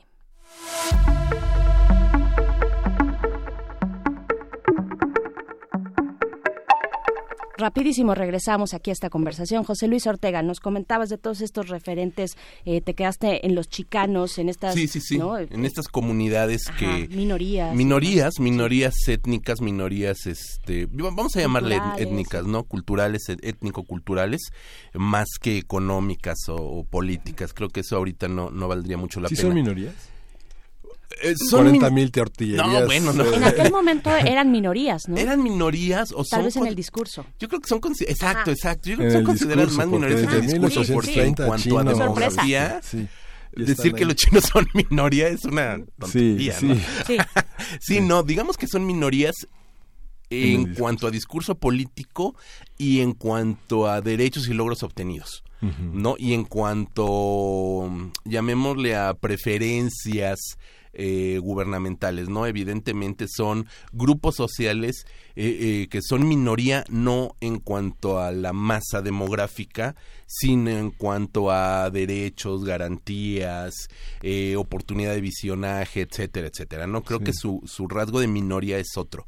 Evidentemente, pues latinos en Estados Unidos son, si no una mayoría, pues son una parte sumamente equitativa, No es que sean ¿no? pocos, sino que no vale nada. Ah, ¿no? eh, eh, ta- tal cual, No, tal no. cual, exacto. No sé, exacto, está bien bonito, lo voy a anotar. Eh, no es que sean pocos, pero no valen mucho, o no valen O nada. no valen nada, como no esta nada. protesta de las vidas negras importan. Exactamente. Y, y fíjate que eso de que, eh, de que no somos pocos, por no valemos nada, es un poco, sería un poco también la, eh, digamos que la simplificación de esta línea política que tiene este eh, líder eh, que quiere impulsar este movimiento de bandas, ¿no? Eh, no nos observan, no nos miran, no nos ven, pero somos más que ellos. Por lo menos hablando en cuanto a la policía, ¿no? Somos más que ellos y somos total y absolutamente capaces de ganarnos este terreno, ¿no? Terreno por el que estamos peleando. ¿Sabes? Viene como toda esta arenga, ¿no? Que lo dice en el primer cuarto de la película, que es justo este momento. Y lo que hace allí ya no es hablar de sectorizar por sociedades, por razas, por colores, por sectores, etcétera, sino justamente es como mezclarlos, porque allí lo que los hace eh, formar parte de un todo es su condición de vida no su condición de raza o de color de piel, etcétera, etcétera, ni siquiera sexual, aparecen las lisis. Eso es algo que a mí me impacta profundamente de la película, estamos hablando de 1979, la película, y aparece una banda 100% femenina sometiendo de alguna manera en algún momento a los Warriors, es decir, te habla también de un empoderamiento femenino cuatro décadas antes de que estos movimientos tuvieran un auge fuerte. Y claro, lo seducen a partir de, de la sexualidad y lo que gustes y mandes, pero al final se Marta Lamas una- diría el capital erótico. el capital erótico Sí. de nuestra querida Marta Lamas, hoy tan tan golpea. Ay, Hoy- hoy tan- hoy tan sí, vapuleada, igual que los presente en los medios. Ah, hoy tan presente en los medios, sí. Entonces, eh, mm, en- entonces, ¿a qué voy? A que no se hace una distinción de ningún tipo más que de estrato. Y por supuesto, al hablar de estrato, estamos hablando de un rango de edad. En la película no aparecen personajes, eh, llamémosle adultos, adultos adultos, ¿no? Salvo los policías. Y son personajes de segunda, tercera línea. De tercera línea, pues, básicamente ni diálogos tienen. Entonces, todos los personajes que vemos en la primera y segunda línea es un, eh, eh, es un estrato juvenil de clase baja, sin oportunidades económico-laborales, sin voz ni voto político-social, son verdaderamente, perdón, son verdaderamente los olvidados, ¿no? O sea, es esta generación perdida que es la generación hija de Vietnam, ¿no? Y que está raspándole ahí al inicio de los setentas y a los movimientos contraculturales hippies que no se hacen en Nueva York, sino que se desarrollan justo en la parte contraria de los Estados Unidos, en toda la bahía de San Francisco. Claro. Y que muchos de Nueva York emigrarán a San Francisco en busca de esta salida liberadora. Algo que sí tienen, algo que sí tienen, dinos tú, eh, si bien no tienen todos estos derechos, este futuro, estas posibilidades, ni siquiera la confianza de la sociedad en ellos, eh, hasta esa la han perdido, algo que tienen es el territorio. ¿no? Ajá. El territorio, ese sí lo tienen, tienen las calles, las conocen, son dueños de las Son calles. dueños de la digamos, calle. ¿no? Sí, sí, sí. Entonces es bien interesante cómo en algún momento este líder dice, eh, vamos a hacer este frente, somos un montón y vamos a hacer el frente contra la policía, pero también menciona contra la mafia. Ajá. En algún momento. En algún momento ¿no? menciona a la A mafia. la mafia, sí, o sea, Sí, y, sí, y sí. se posicionan distintos a la mafia. Sí, sí, sí, es otra dinámica y es una dinámica de jóvenes olvidados, no necesariamente de una organización criminal. Fíjate que si ya nos ponemos a hablar un poco de economía, porque todo lo que nos rige es economía, pues están hablando y a lo mejor este algún economista ahorita tuiteará y me Muy mentará la madre y todo, ¿no? Este, marxista. Eh, pues están hablando también de un impulso de la economía interna, ¿no? Del propio barrio de Nueva York. O sea, porque ellos lo que buscan es generarse esa riqueza que no tienen. ¿No? Entonces, no tienen acceso a una riqueza legal porque no tienen acceso, quizás no les importa, hay que decirlo, ojo, quizás no les interesa y no les importa incorporarse a la economía activa, pero es que tampoco tienen la, la manera de hacerlo. Volvemos a un punto. Nueva York a finales de los años 70 era una cloaca y era una economía paralizada. Ajá. O sea, los yuppies vienen hasta los 80 con Reagan, etcétera, etcétera. Y el neoliberalismo y lo que gustes y mandes. Antes de eso, Nueva York era una verdadera ratonera, etcétera, etcétera, etcétera. Entonces, si bien no quieren unos, hay que aceptar eh, por descarte, por lógica y descarte, que otros no pueden aunque quieran. Sí. ¿no? Incluso hay un diálogo justo entre Mercy, la chica, y Swan, el líder, el nuevo líder, el que queda como líder, que asume el liderazgo de los Warriors, eh, en que sí sueñan en otra cosa, sí quieren salir de allí. Dice, a mí me encanta viajar, ¿y has salido de Nueva York? No, pero sé que me gusta. O sea, ¿sabes? Es romántico, por supuesto. Sí, es romántico. Es romántico porque es hacia el final de la película. Pero en ve- en verdad te, di- te, te dan un punto de vista de que algunos de esos jóvenes lo que buscan es salir. ¿Cómo? ¿Cómo puedan? ¿De qué manera? De la que tengan a su alcance. ¿No? Entonces eso también te habla de una generación, la generación de veinteañeros en los años 70, es decir, la generación, este, los, ¿cómo se llaman? Los premillennials, olvidó, la generación X, toda la generación X, un poquito antes de la generación X, que sí se enfrentaron a un cambio este donde las distintas guerras, la economía de posguerra, los años 70, Vietnam, etcétera, etcétera, pues destrozó la economía a nivel internacional y centrados y enfocados en la hoy primera nación del mundo, quién sabe si lo sigue haciendo por mucho tiempo, estuvo paralizada y no tenían manera de salir adelante. Sí, ahí lo estás viendo, José Luis, como tal vez el resultado de la de, de estas guerras, Corea, Camboya, este Vietnam, eh, todo el final de la todo el final de la guerra.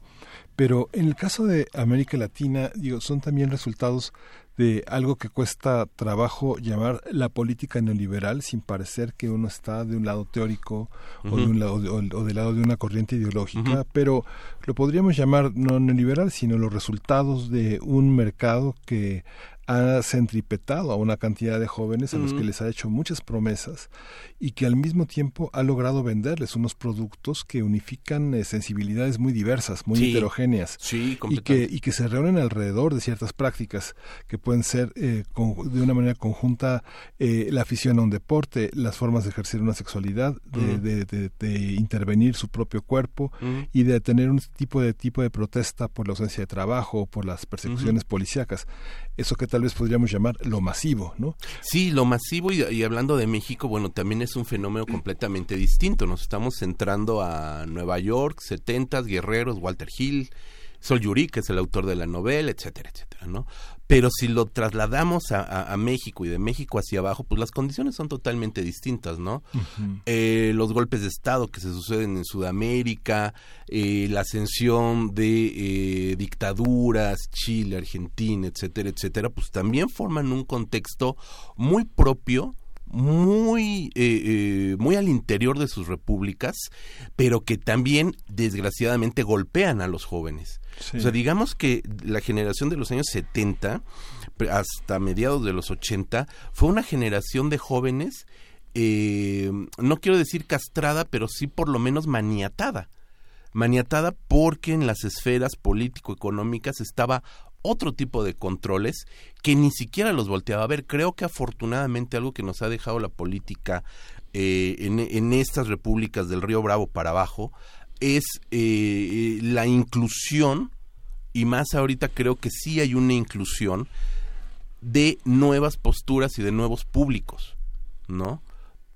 creo que ahorita Sí, los claro. millennials, que son la gente de los de, de 30 años, treintañeros, ya están incorporados de una manera eh, real a un mercado y a una postura y una posición y a un capital y a unas direcciones y unas directivas, etcétera, ¿no?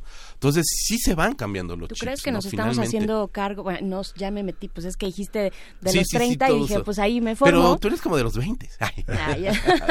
por favor, no mientas. Porque... Parece veinteañera, pero ya tiene, Por convivir. Ya tiene, tengo- tiene sus 30. Tengo No mis mientes por 30. convivir. Sí, ya tengo mis 30. Y No, no, no, está bien, este... Sí nos estamos haciendo cargo, este, porque hay, hay un montón de críticas, ¿no? Si no Sobre nos estamos haciendo cargo, siempre. Si no nos estamos haciendo cargo, por lo menos ya estamos insertos. Algo que era impensable hace 20 años. Con la generación que tenía 30 años hace 20, ¿sabes? o sea, sí. A, a- a menos que fueran estas generaciones, pues que ya nacían en pañales de seda, en cunas de seda.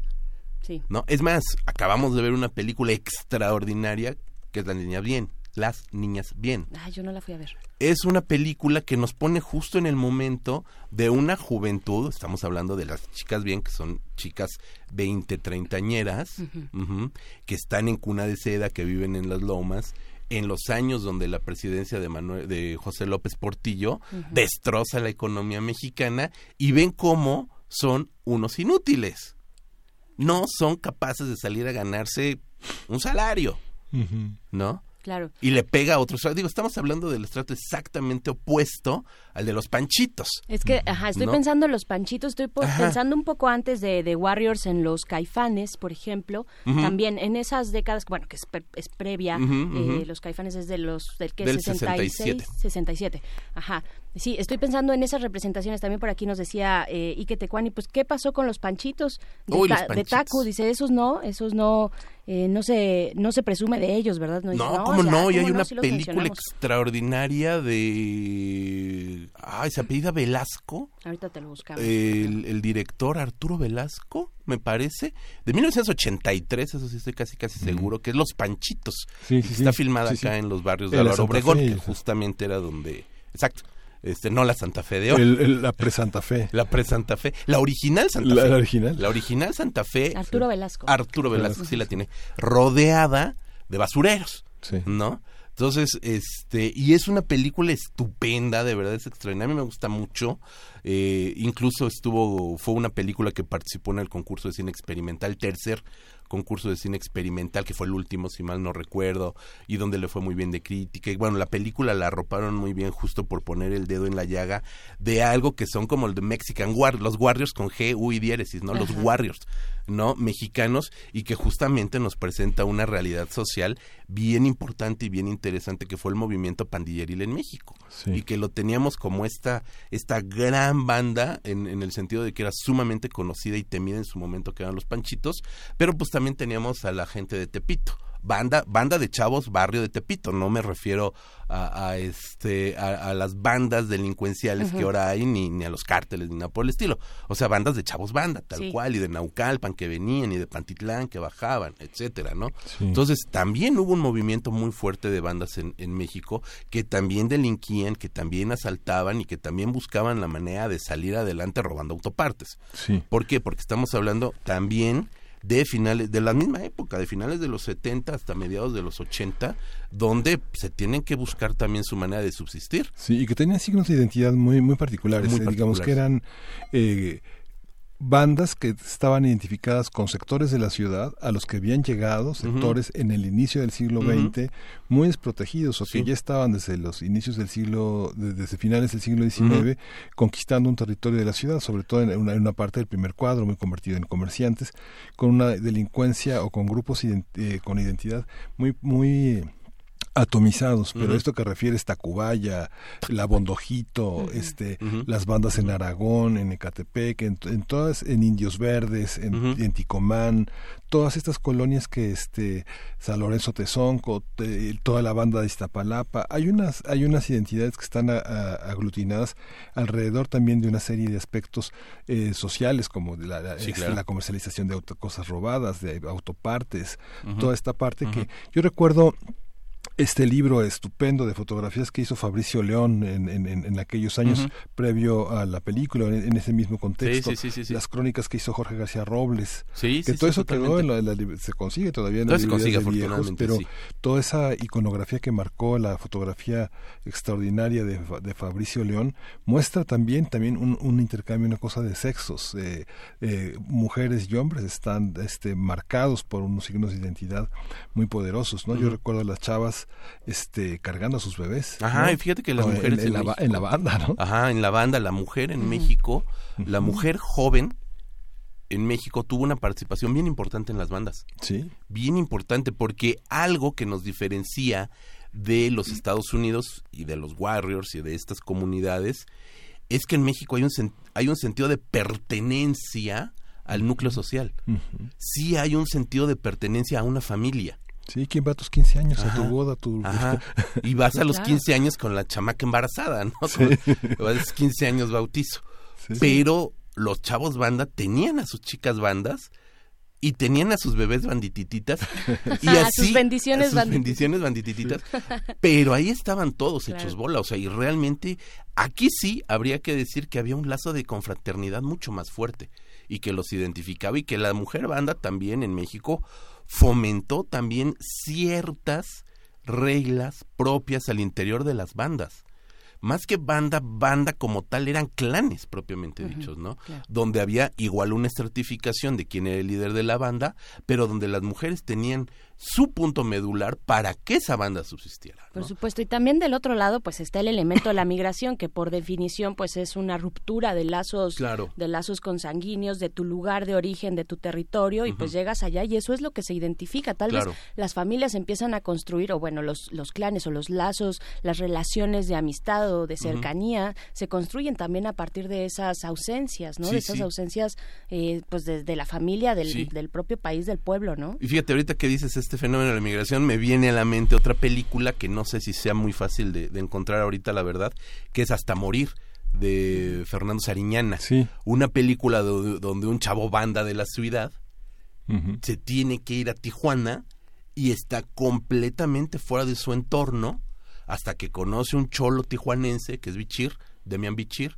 eh, este, Juan Manuel Bernal es el chico banda Manuel mexicano Bernal.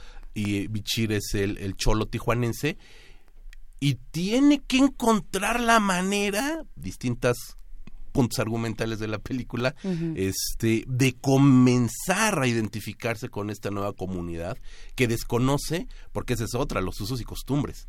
Los usos y costumbres son totalmente diferentes y sin embargo tiene que comenzar a identificarse y fusionarse con ellos. ¿No? ¿Por qué? Porque justamente tiene que existir un lazo de pertenencia. Claro. ¿no? El sentir. Y eso es lo que te da muchas veces la banda, por lo menos la banda en, en, México. El concepto de banda en México es una nueva familia. Porque la mayoría de ellos o son huérfanos o huyen de sus casas o simple y sencillamente se desatienden los padres, las familias rotas, etcétera. Y en esas bandas se encuentran una familia y les da un sentido de pertenencia, uno, a un grupo, dos, a un territorio. Sí, ahora veo uno de los Warriors. Los Warriors están, son los estudiantes de la, de la, de la, de la Universidad de Managua, enfrentando a Ajá. Daniel Ortega. Ajá.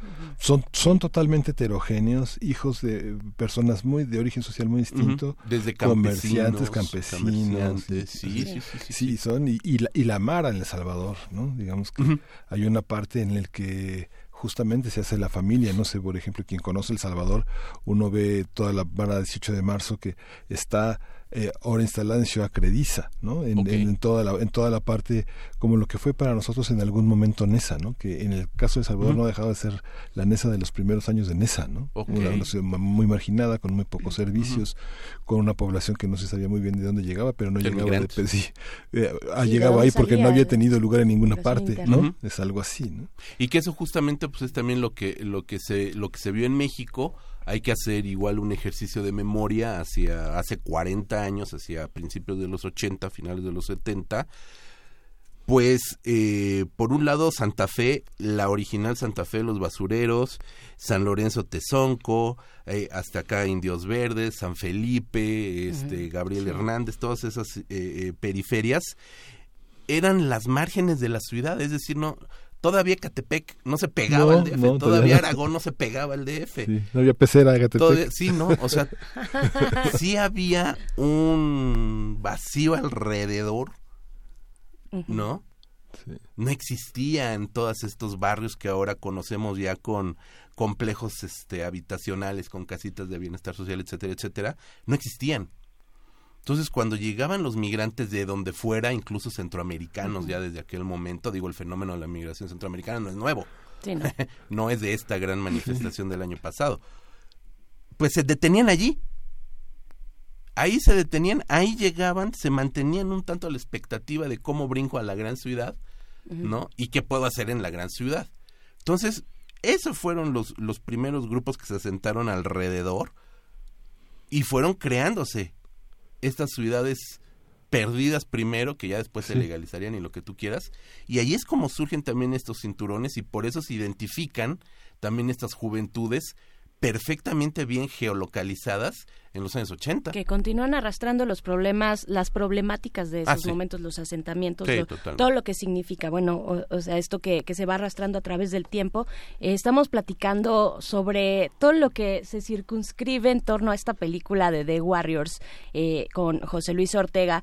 La parte de eh, el tema que ahorita más un poquito eh, señalaba Miguel Ángel, el tema de la estética en esta película.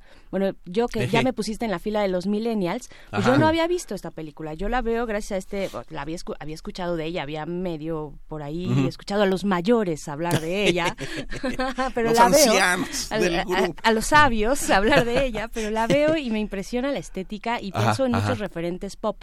¿no? Ah, sí, Ha- supuesto. hace un momento yo, o sea, pensaba en el video de Michael Jackson, en este video de Bat, ¿no? Donde salen todas las, ¿sí es el de Bat? Sí, Bat. Ajá, sí, de donde salen todas estas eh, bandas también eh, y vestidos de unas de unas formas muy muy similares en los en el subterráneo también en el, en el metro en esos Ajá. pasillos y, y la la introducción de esta película eh, de Warriors cómo se van dando estos diálogos van dando el planteamiento en su via- durante su viaje en el metro, Ajá. ¿no? Me, pareció eh, fa- fascinante y, y la estética. ¿Qué decir de la estética de esta película? ¿Cómo eh, genera también tendencia o reproduce algo que ya estaba ocurriendo?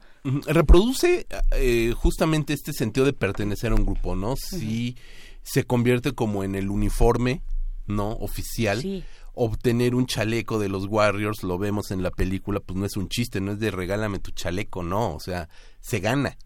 O sea, digamos, y, y, y sabemos que para entrar a las bandas desde todo tipo de, de décadas es a través de un rito iniciático. ¿No? Entonces, eh, son como los jóvenes de la tribu que tienen que demostrar que ya crecieron y que son guerreros, no, no estos guerreros, sino que son guerreros de la tribu que tienen que ir a, A matar cazar. a los a cachetadas y este y convertirse en hombres y pertenecer al, a- al siguiente estrato, ¿no? Entonces, ese tipo de, de ritos iniciáticos eh, perviven, hasta la fecha, perviven en distintas bandas, incluso en la mafia, incluso en organizaciones realmente criminales, ¿no? Tienes que ganarte el derecho a pertenecer. Y una vez que perteneces, te ganas el tatuaje, te ganas el uniforme, etcétera, etcétera, etcétera, ¿no? Entonces, eh, los tatuajes de la mafia rusa pues son eso, cada tatuaje es un logro y es un mérito y es un ascenso. Es un poco como las insignias militares, ¿no? Entonces, no cualquiera se gana el- la gorra con las tres estrellas, ¿no? Pero, pero también Etcétera, estamos etcétera. hablando de jóvenes, ¿no? De adolescentes que en un momento buscan identidad, buscan identificarse con Sí. el otro, ¿no? Compartir códigos, pues es- de eso se trata, Sí, de eso se eh, trata. esa etapa de la vida, ¿no? Adolescentes que están buscando eso. pertenencia. algún- ajá, de- que bueno, que en, en realidad la película también este no los muestra tan adolescentes, ¿no? Ya están un poquito más Sí, un poquito más Pero pero digamos que es justo ese mismo principio, ¿no? Y por eso vemos cómo cada uno adopta una estética diferente. Por supuesto hay unas estéticas eh, que son total y absolutamente realizadas para la película, como son los de la furia de béisbol, eh, que salen ataviados de béisbol, maquillados, etcétera. Están Bueno, te- ese es sí, extraordinario, creo que fue de las más icónicas este Te pusieron por ahí un, cardón, un cartón, un cartón Sí, mexicano sí. con esa imagen. Sí, sí lo vi, por supuesto, ¿no? sí. Este y que y que les brinde esa esa identificación. También la estética y hablando ya en términos eh, eminentemente cinematográficos, pues responde a la necesidad de que cinematográficamente hablando ubicáramos perfectamente cuáles eran los los motivos, ¿no? de cada una de las bandas cuando está la gran conglomeración en, en el en el Bronx, en el parque. Bueno, pues vemos que están eh, los latinos con un sombrero panameño. ¿no? Que están los chinos con su sombrerito chino y su camisita china, ¿no? Que están por allá los otros con su toga de karate. O sea, vemos que están identificados muy propiamente porque de alguna manera pues es la es la forma de identificarse entre ellos, ¿no?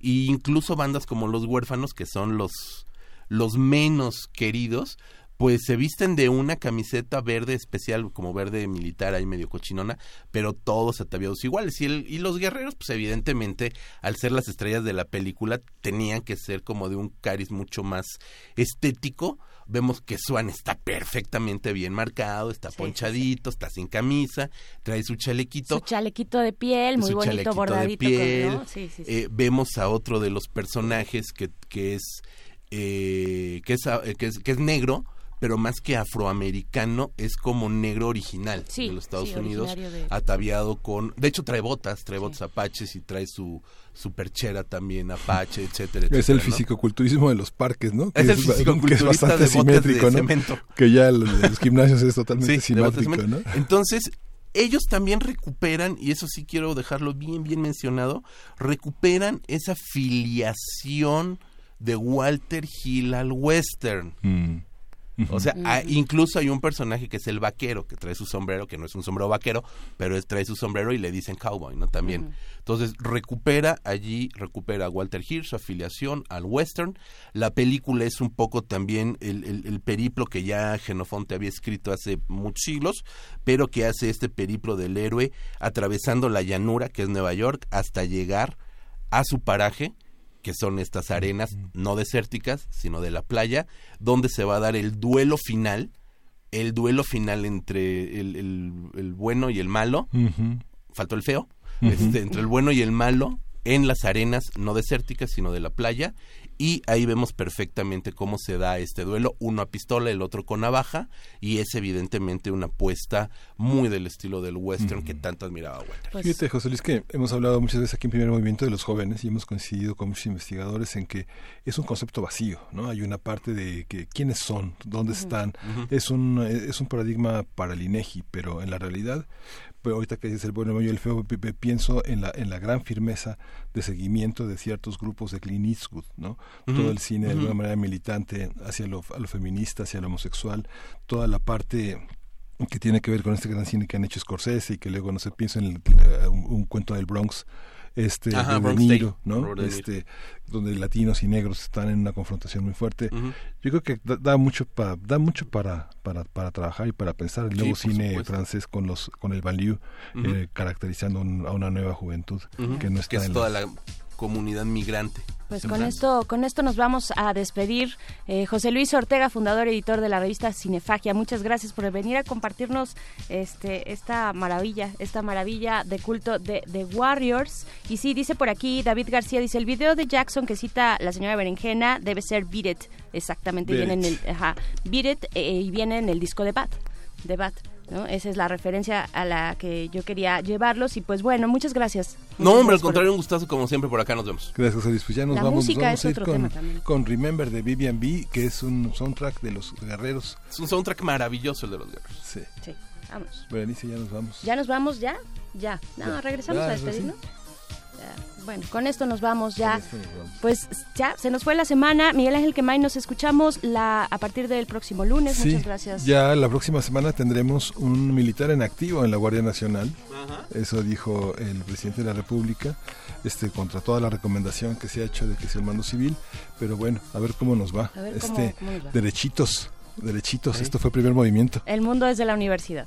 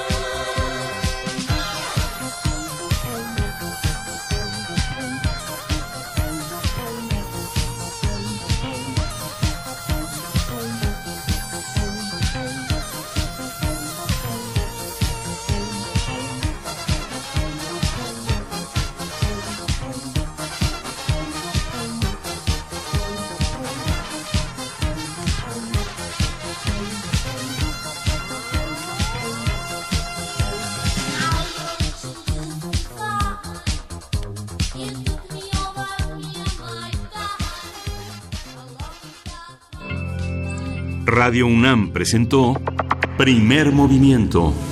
El mundo desde la universidad.